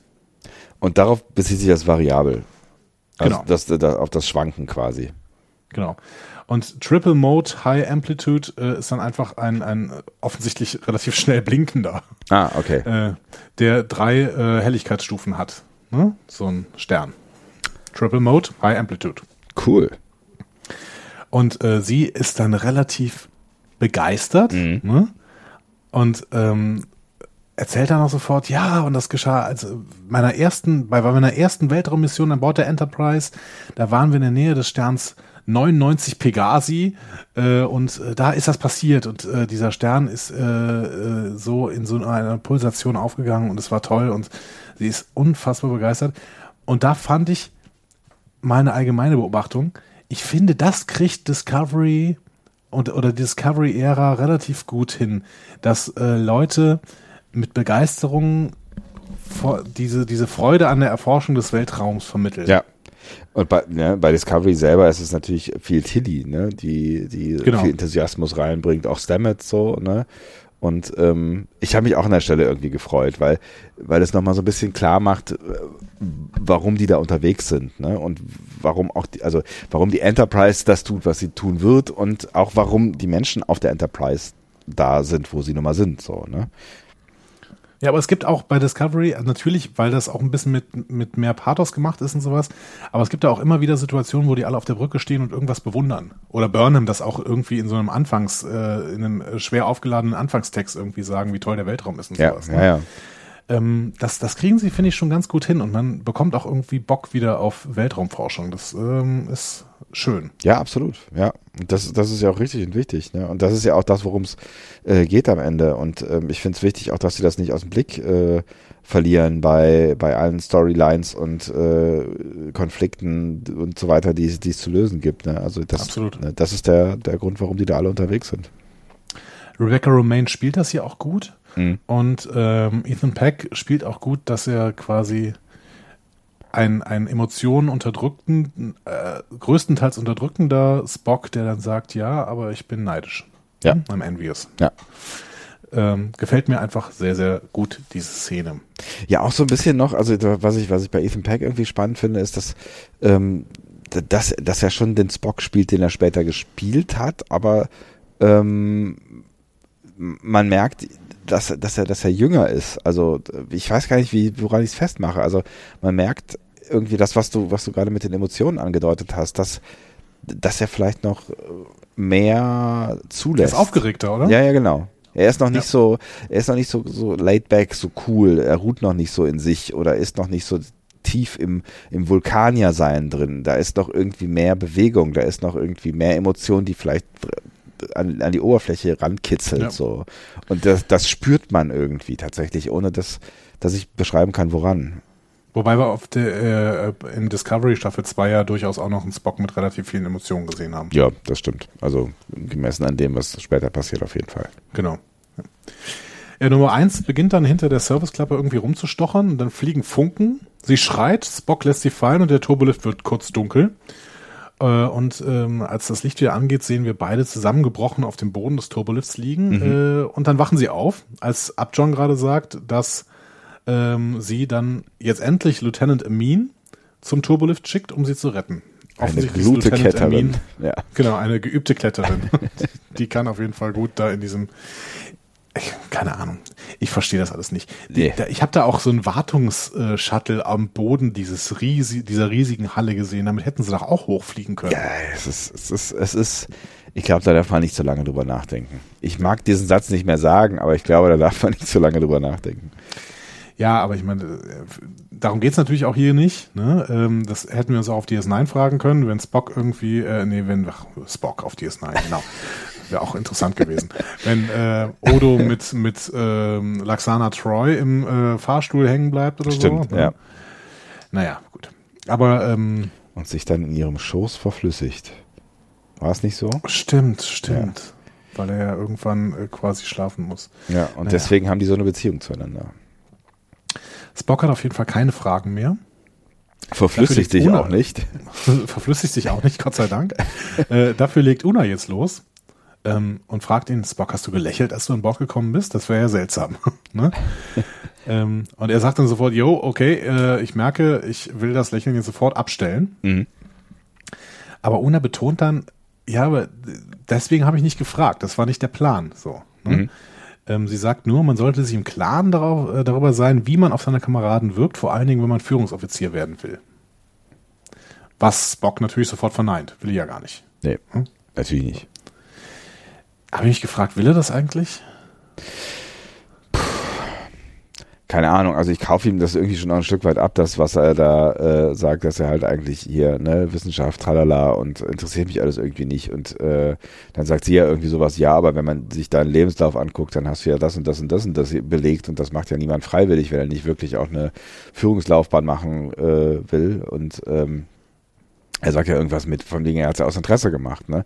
Und irgendwie ja. kaufe ich es ihm ab. Also ich kaufe ihm schon auch irgendwie ab, dass ähm, dass er aus Interesse an der Wissenschaft ähm, einfach Wissenschaft betreiben möchte und gar nicht so scharf darauf ist, dann da irgendwo oben Menschen, Verantwortung für Menschen zu haben. Aber zumindest aus Ihrer Perspektive ähm, würde man nicht zwei Jahre bei diesem Onafuwa sitzen, wenn man sein Leben lang Tricorder wedeln wolle. ne? Was auch ein bisschen despektierlich ist am Ende so, ne? Also ich meine, Tricorder wählen, äh, ne, es, wie gesagt, es geht ja schon auch um Wissenschaft, die da passiert. Und ja, ich kann mir schon auch vorstellen, dass man da, dass man da irgendwie seine Erfüllung finden kann. Nicht jeder hat Bock äh, anzuführen. Ja, ich weiß nicht, ob wir in dem Charakter von Spock irgendwie sowas wie Ehrgeiz zum Erreichen höherer Ziele, höherer Karriereziele sehen müssen oder so. Ähm, weil Sarek hatte das ja. Mhm. Und der war ganz Vulkanier. Ja, ich, ich glaube, es widerspricht sich wahrscheinlich auch nicht, Vulkanier zu sein und Ehrgeiz zu haben, oder? Also es ist halt die Frage, ob man Ehrgeiz auch unterdrückt als Vulkanier, weil es nicht logisch ist. Oder vielleicht ist ja logisch. Ist logisch? Ist Ehrgeiz logisch? Das hm. Beste aus sich und seinem, seinem Leben zu tun. Doch, stimmt. Das hat, das hat äh, Sarah, glaube ich, auch mal so ungefähr gesagt, ne? ja? dass, äh, dass es unlogisch wäre, sein Potenzial zu verschenken. Ja, okay. So. Ja, ja, ja, okay. Ja, aber es ist halt die Frage, was, was Spock für sein Potenzial, Potenzial hält. Vielleicht ist es ja auch äh, in dem Zeitpunkt äh, irgendwie brillanter Wissenschaftler zu werden oder wie auch immer. Sie gibt ihm auf jeden Fall den Rat, wenn du das machen möchtest, wenn du Führungsoffizier werden müsstest, äh, werden möchtest, musst du lernen, deine Verrücktheiten für dich zu behalten. Und er meinte dann, ja, das versuche ich aber schon mein ganzes Leben. ähm, und dadurch, dass er das sagt, ist sie dann bereit, ihm ihre verrückte Seite zu zeigen. Und das wird so gespielt, als würde sie gleich anfangen, sich auszuziehen. Ähm, aber stattdessen fängt sie dann an zu singen. Mhm. Und zwar I am the very model of a modern Major General von äh, dem Stück Pirates of Penzance oder so. Okay. Kannst ähm, du das? Nee, ich, ja, also das Stück kannte ich. Mhm. Ich sag dir auch gleich, woher. Ähm, aber jetzt äh, diese Operette wahrscheinlich ist es dann irgendwie oder ein, ein alter Hollywood-Streifen oder sowas kann ich jetzt nicht. Ähm, auf jeden Fall geht dann irgendwann der Soundtrack, über den wir gleich vielleicht auch noch kurz ein Wort verlieren müssen, äh, setzt dann ein und ähm, Sie beendet den ersten Vers und Spock, äh, Spock, der Spock, da ist er wieder. schaut, Sie mit, äh, staunt, äh, schaut sie mit äh, steingesichtigem Gesicht quasi an. Äh, ist, und es ist irgendwie total peinlich zwischen den beiden. Es ist ein, es ist ein geiler Moment. Ich finde, es ist ein ja. geiler Moment, auch weil sie ihn so lange stehen lassen. Ja, genau. Genau, da nehmen sie sich die Zeit eben, dass die beiden sich einfach angucken und du denkst, okay, ist das awkward. Ja. Ähm, aber dann mischt sich Spock ein und beginnt auch das äh, General Major zu singen. ähm, und die beiden brechen dann in Gelächter auf. Aus. Äh, das finde ich schön, weil es ein, weil es ein Callback ist, äh, beziehungsweise ein Call Forward, keine Ahnung, auf die TNG-Episode Disaster. Aha. Äh, erstens bleiben da Charaktere in einem Turbolift stecken und zweitens singt LaForge in diesem in dieser äh, Episode, ich bin äh, also hier auch I'm the very model of a modern Major General. Ach wirklich? Ja. Jordi singt das in Disaster. Da habe ich gerade nicht so viele Erinnerungen dran. Das ist äh, zumindest das einzige Mal, dass ich dieses Lied gehört habe. Deswegen äh, hatte ich dann tatsächlich irgendwie eine Erinnerung und habe auch noch mal kurz reingeguckt. Ähm, ja. Lustig. Passiert. Es passiert. Ähm, Finde ich ganz schön. Ja, auf jeden Fall. Aber grundsätzlich gefällt mir dieser Gedanke, dass ähm, man seine Verrücktheit zurückhalten möchte. Und gerade darüber möchte ich nachher auch noch mal ein paar Sätze verlieren. Okay, dann bin ich mal gespannt.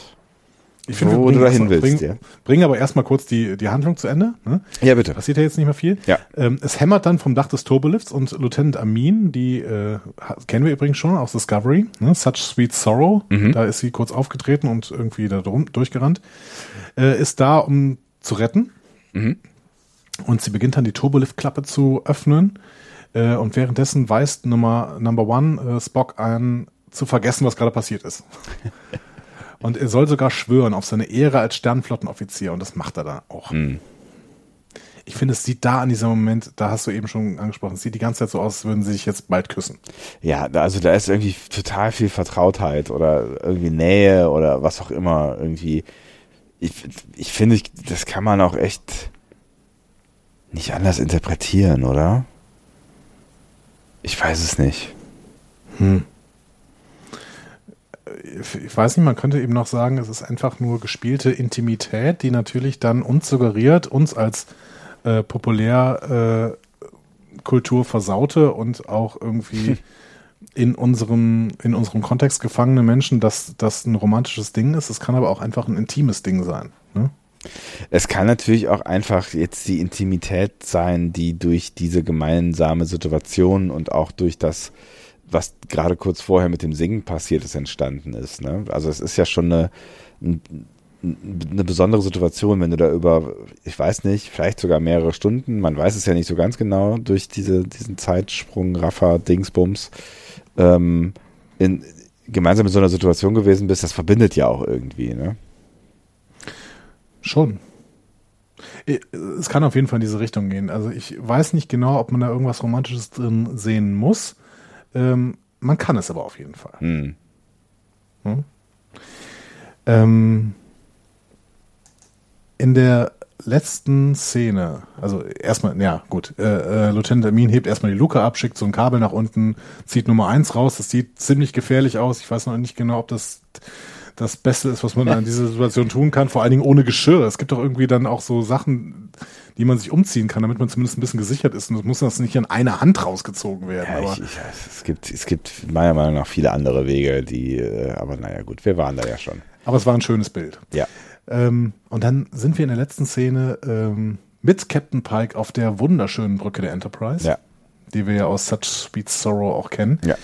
Ähm, Pike bekommt Spock von Number One relativ umständlich vorgestellt, die natürlich nicht zeigen möchte, dass sie Spock jetzt schon äh, wirklich nah kennt. Genau. Sie, sie, sie tut ja nochmal so, als müsste sie seinen Namen nachschlagen quasi. Genau. Und äh, Pike sagt dann auch sofort, ja, rühren Spock. Und er sagt, ja, äh, gut, rühren ist jetzt nicht meine Kernkompetenz. ne? War ja auch schön. Mhm. Ne? Also, wo er dann eben auch sofort äh, sagt, okay, es gibt Sachen, die ich sehr, sehr gut kann, das ist jetzt, das ist es jetzt nicht. Ja. Ja, genau. Ähm, und dann schauen sie alle in diesen Weltraum hinein. Da sieht man irgendein ähm, sehr, sehr spektakuläres Raumphänomen. Und äh, Pike stellt Spock die Frage, hey, fühlen Vulkanier eigentlich Ehrfurcht? Mhm. Das ist die letzte Frage, die in dieser Episode gestellt wird. Und Spock beantwortet sie auch mit, ja, tun sie, aber sie behalten es für sich. Wie, wie viele Fragen sind es dann, die gestellt wurden? Ähm, das weiß ich nicht, aber vielleicht werden wir es im äh, Adventskalender nochmal fragen müssen.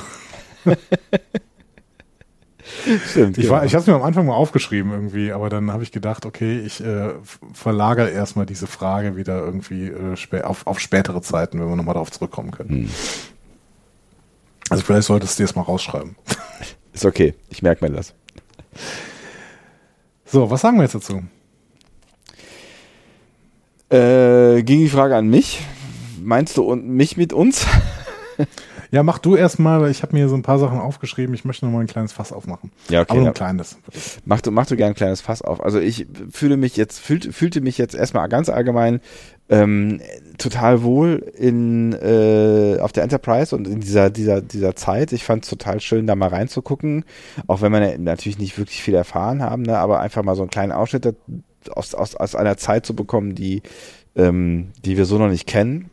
Ich fand total toll, nochmal äh, mit den Schauspielern der Enterprise äh, unterwegs zu sein. Und ähm, am Ende hat mich das alles sehr gut unterhalten. Ich äh, mochte die Chemie zwischen äh, Number One und äh, Spock. Ich finde, das war alles super gespielt. Ich fand die Dialoge witzig und, und schnell und cool. Es ist jetzt irgendwie ähm, jetzt kein Ding gewesen, wo man jetzt stundenlang drüber nachdenken kann, wobei du jetzt gerade schon den Beweis angestellt hast, dass es da genug Fragen gibt, die man sich selber mal stellen kann und die man nicht so schnell beantwortet bekommt. Ähm, das das finde ich eigentlich auch ganz cool, ne, dass es hier so Fragen aufwirft, über die man tatsächlich mal nachdenken kann und diskutieren kann, was wir ja auch jetzt mal wieder in epischer Breite gemacht haben. Ähm, ich, ja, also für mich waren es tatsächlich sehr unterhaltsame, spannende, was waren es denn? 12, 13 Minuten, ich habe es vergessen. Ähm, ich glaube, es waren schon 17 oder sowas. Ah ja, okay. Ähm, und das ist das, was ich am Anfang meinte. Es zeigt einfach, dass wenn du irgendwie gute Charaktere hast und ein gutes Writing, dass du auch eine alte Idee nehmen kannst und daraus irgendwie was Neues machen kannst. Oder so. also ne, das, die, auch ein Kammerspiel machen kannst, einfach und trotzdem funktioniert das irgendwie. Und ähm, es verrät einfach auch vieles über diese beiden Charaktere zusätzlich so. Also ich finde, die sind jetzt auch durch diese, dieses kleine, und das hat das Teil äh, schon geleistet, durch diese, diese äh, kleine Episode auch so ein bisschen noch, noch greifbarer geworden für mich. Ich, also mir sind, mir sind ja so Logiklöcher oder sowas, das habe ich an dieser Folge nochmal gemerkt, sind mir vollkommen egal. Hm. Wirklich. Das ist, mir ist es so egal, dass man die eigentlich hier weiter rausbeamen müssen mit der neuen Technologie. Das ist, das macht mir die Folge null kaputt. Da denke ich nicht drüber nach. Nee, also denke ich vielleicht ja. bei, nachher bei der Analyse drüber nach oder sowas, aber äh, doch nicht, während ich die Folge gucke. So. Ich habe tatsächlich währenddessen kurz drüber nachgedacht, wo ich gedacht habe, so, Alter, warum beamt ihr die eigentlich einfach? Aber rei reißt dich das denn raus? Nö. Nö. Und äh, und ich würde jetzt auch noch nicht mal sagen, dass diese Folge so brillant wegen dieser äh, Fragen war, die Spock dann stellt. Das mhm. sind natürlich schöne Fragen für uns jetzt als diejenigen, die sich so ein bisschen damit auseinandersetzen, ähm, weil das einfach so philosophische Grundfragen sind ne? mhm. ne? und Grunddilemmata, die man auch nicht so schnell beantworten kann und über die man dann ganz lange reden kann. Was ich als Kernstück dieser Folge sehe und was mir dann was ich, was ich wirklich für genial halte und für eine Metaperspektive auf das gesamte Star Trek äh, äh, ich mache hier, ich mache hier die ganz großen Fässer ja, auf. Ja, ich merke ne? schon, du hast so gesagt, du willst nur ein kleines Fass aufmachen, aber jetzt, jetzt geht's hier einmal rund hier. Ähm, das ist äh, diese Nummer, als plötzlich Number One sagt, okay, und äh, du musst die, deine weirde Seite ähm, unterdrücken und für dich behalten, aber du musst sie auch für dich behalten ähm, und im Privaten irgendwie ausleben und sie dann ihre weirde Seite zeigen. Und da habe ich mir, da habe ich gedacht, okay, was Shaban hier macht, ist, ist nicht, dass er sich mit den Figuren nur beschäftigt, das tut er auch. Nein, er hinterfragt auch Roddenberrys gesamte Philosophie. Und das finde ich einfach nur großartig. Weil die Frage ist, Roddenberry hat gesagt, okay, wir erzählen eine Zukunft, in der wir den Advanced Human haben. Ne? Mhm. Jemand, der professionell in allen Lebenslagen ist. Mhm. Ne? So ein TNG-Offizier. Ne? Ja, genau. So. Ja, ja. Also der, der die TNG-Offiziere, die haben zwar eine bestimmte Persönlichkeit, aber die haben keine weirde Seite. Nee, also äh, eigentlich, eigentlich erklärt er damit dass ähm, das, das schlechte Writing von TNG. Ex exakt, ja. genau.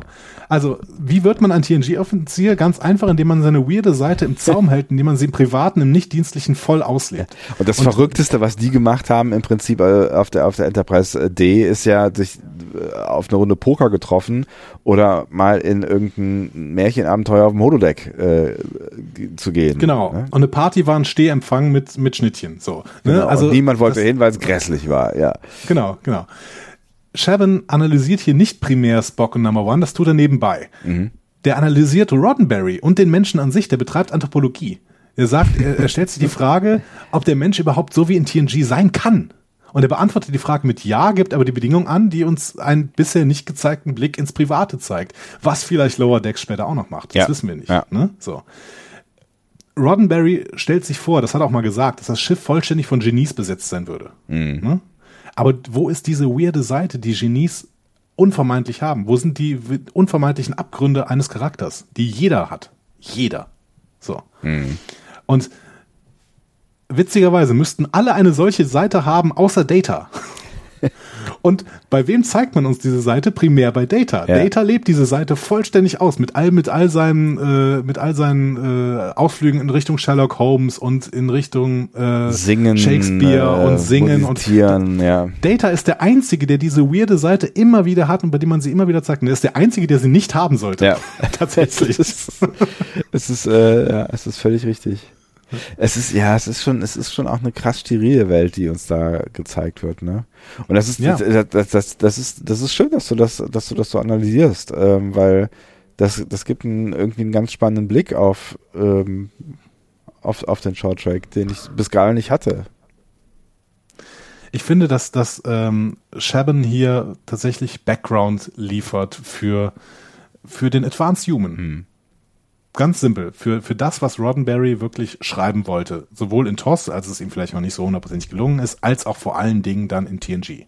Ja, in, in TOS ist es ihm ja nicht, nicht, nicht, nicht, so, nicht so richtig gelungen, das, das stimmt schon. Und vor allen Dingen auch Discovery, ne? Da, da ist es ja, eine, also wenn du dir so eine Tilly anguckst oder sowas, das ist ja, das sind ja ganz andere Charaktere ähm, als als das, was man in TNG hinterher sieht. Also ist der, das, was, was Number One hier sagt, vielleicht irgendwie ein Plan, äh, aber wirklich umgesetzt wird er zu der Zeit noch nicht hundertprozentig. Ja, aber, in, aber Discovery hat auch einen anderen Ansatz. Discovery zeigt uns ja ein bisschen mehr Lower Decks. Ne? Also das, klar sind das auch Führungsoffiziere, die Discovery hier uns zeigt, aber wir sehen auch eine Party, die wirklich eine Party ist. ja, ja, klar. Aber ja, klar. Und die Party, die, die, die ist ja offensichtlich auch ähm, recht durchmischt ähm, und nicht unbedingt von ähm, Offizieren besucht.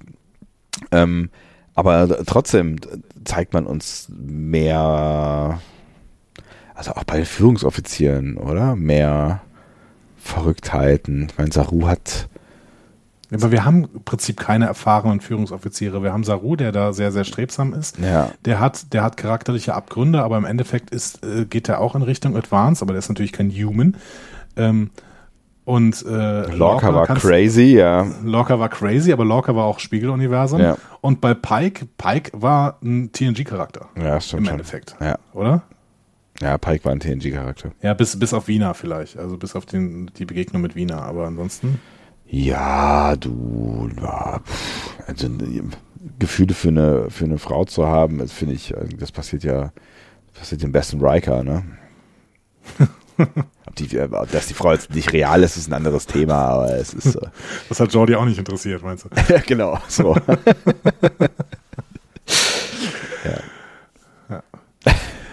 Deswegen bin ich mal wieder begeistert. Mhm. Ähm, ich entwickle mich wirklich zum fanatischen Michael Chabon-Fan und blicke nach diesem Shorttrack noch etwas positiver auf das, was uns denn dann in ähm, Picard erwarten soll.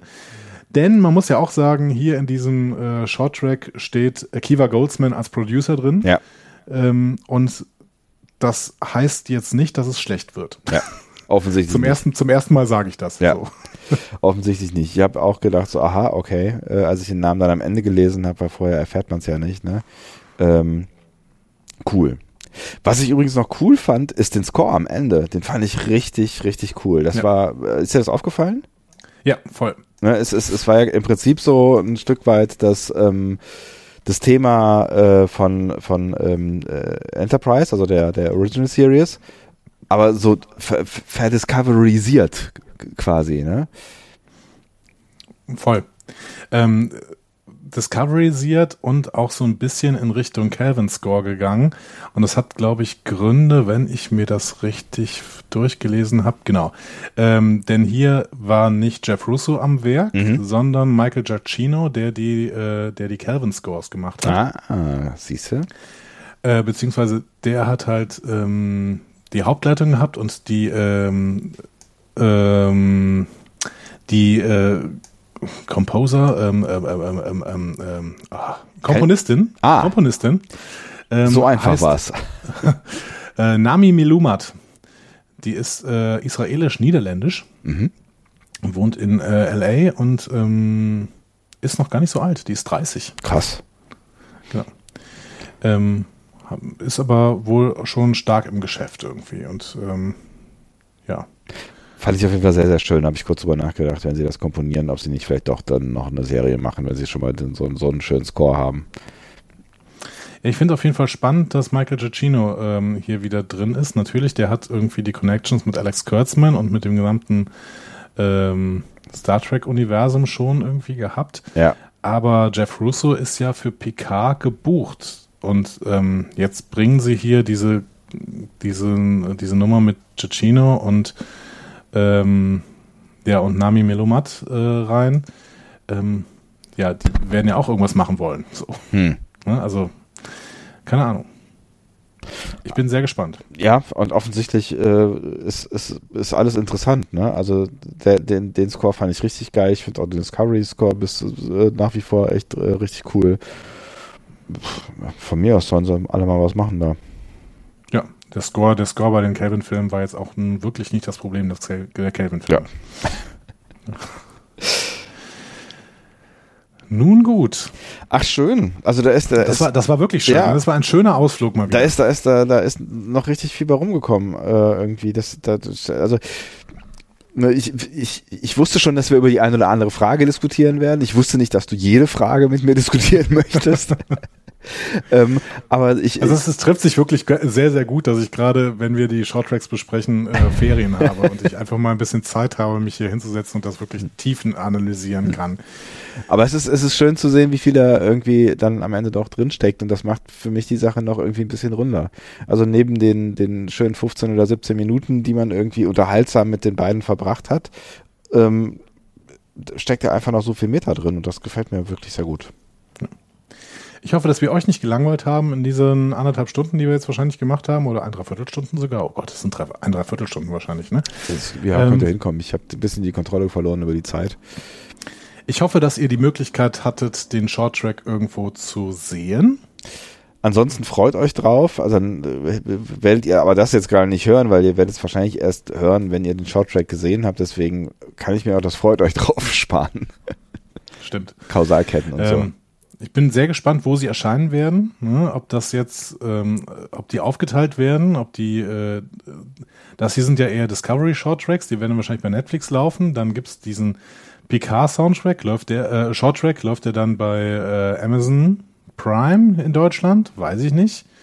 Ähm, es ist ja eh schade, es ist schade wirklich, dass man sich jetzt aufteilen muss, dass man da doppelt Geld bezahlen muss, um wirklich alles, was von was Star Trek ist, zu sehen. Hm. Aber vielleicht kann man es ja auch ein bisschen verteilen. Ne? Wenn man wirklich nur Star Trek sehen will, kann man ja mal Netflix kündigen und äh, Amazon für, mal für einen Monat dazu buchen oder irgendwie so. Ja, das ist, das ist natürlich das Gute, dass du äh, hier äh, bei beim allen äh, finanziell, bei aller finanziellen Belastung zumindest dann ähm, immer kurze Kündigungsfristen hast, ne? Bei Amazon Prime weiß ich tatsächlich überhaupt gar nicht. Ist es nicht ein Jahresbetrag, aber bei, Net- bei Netflix äh, ist es auf jeden Fall so, dass du monatlich kündigen kannst, ne? Ich meine, du kannst Amazon Prime Video auch monatlich. Also ich hab's auch, ähm, ich hab's auch Jahresbetrag, aber man kann das monatlich jederzeit kündbar. Okay. Ja. Ja, dann ist das, oh Gott, ist vielleicht doch eine ganz, ganz gute ähm, Variante für alle, die irgendwie keinen Bock haben. Da jetzt so zwei Dienste die ganze Zeit. Ja, kein Bock oder keine Kohle. Ja, ne? ja, genau. Äh, dementsprechend, äh, ich bin immer glücklich, dass wir hier alles immer umsonst machen und das auch immer umsonst machen werden. So viel können wir schon mal sagen. So. Dann äh, sind wir schon, wollte ich fast sagen, schon am Ende angelangt dieser äh, wundervollen Folge.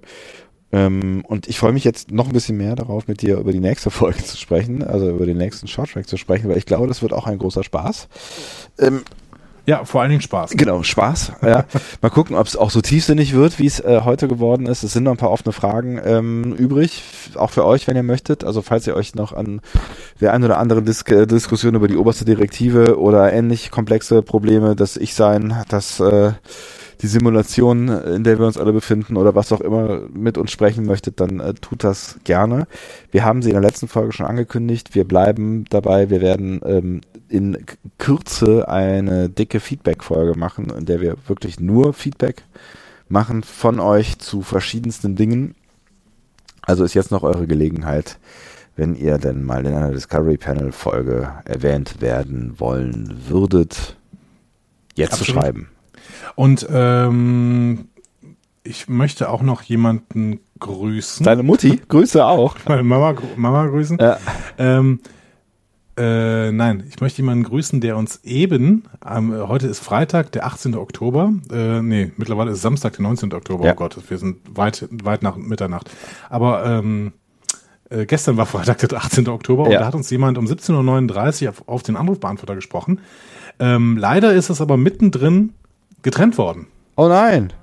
Nach ziemlich genau einer Minute und zwei Sekunden. Es ist aber möglich, länger auf unseren Anrufbeantworter zu sprechen. Und ähm, es ist gerade getrennt worden, als du, lieber äh, Hörer, der uns da drauf gesprochen hat, gerade einen Punkt nennen wolltest, ähm, den wir schlecht machen. Und den würden wir gern hören. Ja, das wäre doch mal was. Ja. genau, deswegen erzähl uns das nochmal gerade so. Ne? Also ähm, äh, es ging hier nicht um die sprachlichen äh, Feinheiten, die du vorher schon mal aufführst, sondern um irgendwas, ähm, um irgendwas Wissenschafts-, Science-Fiction-mäßiges oder sowas. Aber dann hört es plötzlich auf, leider. Genau. Deswegen erzähl uns da noch mehr drüber, damit wir da eventuell in dieser Feedback-Folge auch drauf eingehen können. Das wäre doch mal was. Das wäre ein Traum. Lieber Sebastian, äh, mitten in der Nacht sollen wir äh, diese äh, Aufnahme hier zu Ende bringen. Es war eine interessante Folge heute, ne? Wir waren gar nicht so albern wie sonst. Nee, es ist war, also wir, wir sind, wir sind, wir sind ein bisschen drüber eingestiegen, sind dann aber doch irgendwie äh, in, in die eine oder andere ernsthafte Diskussion reingeraten. Kann man ja auch mal machen, finde ich völlig legitim. Es, war- es, es, es, war, es war jetzt nicht total äh, quarkig, glaube ich, trotz dieser fiesen Uhrzeit. Also ich habe das Gefühl, es war es war noch erträglich. Auch das könnt ihr uns schreiben, wenn wir in ist auch völliger gut, wenn wir- Selbstüberschätzung Nee, ich finde das, ich finde das super, wenn wir einfach eine Manöverkritik schon äh, auf dem Panel selber machen, weil damit geben wir das Narrativ vor, über das dann äh, erzählt wird. Das ist perfekt. Ich finde das total Also, super. Als würden wir diese eine diese Folge Manöver war gut, die Folge war gut, ne? Und Ja. ihr könnt uns jetzt erzählen, was ihr denn davon haltet. Genau, was, genau. Diese Folge war wirklich eine gute Folge und äh, ihr könnt uns jetzt erzählen, warum sie gut war. Genau. Als hätten wir jemals eine Manöverkritik gemacht. Also, ne? Jetzt, jetzt, jetzt stellen sich alle vor, als würden wir hier so, so Feedback-Runden machen und dann, ja, aber als du dann damals irgendwie in Minute eins das gesagt hast, das war ja schon. Ja, aber jetzt, wir müssen ja auch schon so fair Podcasting, dass wir uns einmal im Monat mit der Marktforschung zusammensetzen und mal gucken, was wir denn am besten liefern sollen. Ne? Mach doch mal irgendwas mit Star Trek. Ja, danke. Der nächste. Marktforschung. Wir machen das mit den Fähnchen. Äh, Das war's. Sebastian, gute Nacht. Gute Nacht, Andi. Alles Gute. Wir sehen uns wieder oder hören uns wieder in irgendeiner Form. Wuhu. Wir alle. Das wird schön. Und das Wunderbar. irgendwann nächste Woche, wenn wir das diese Woche noch rausgehauen bekommen, hier den ganzen Bestimmt. Bums. Gut. Tschüss, tschüss. Tschüss.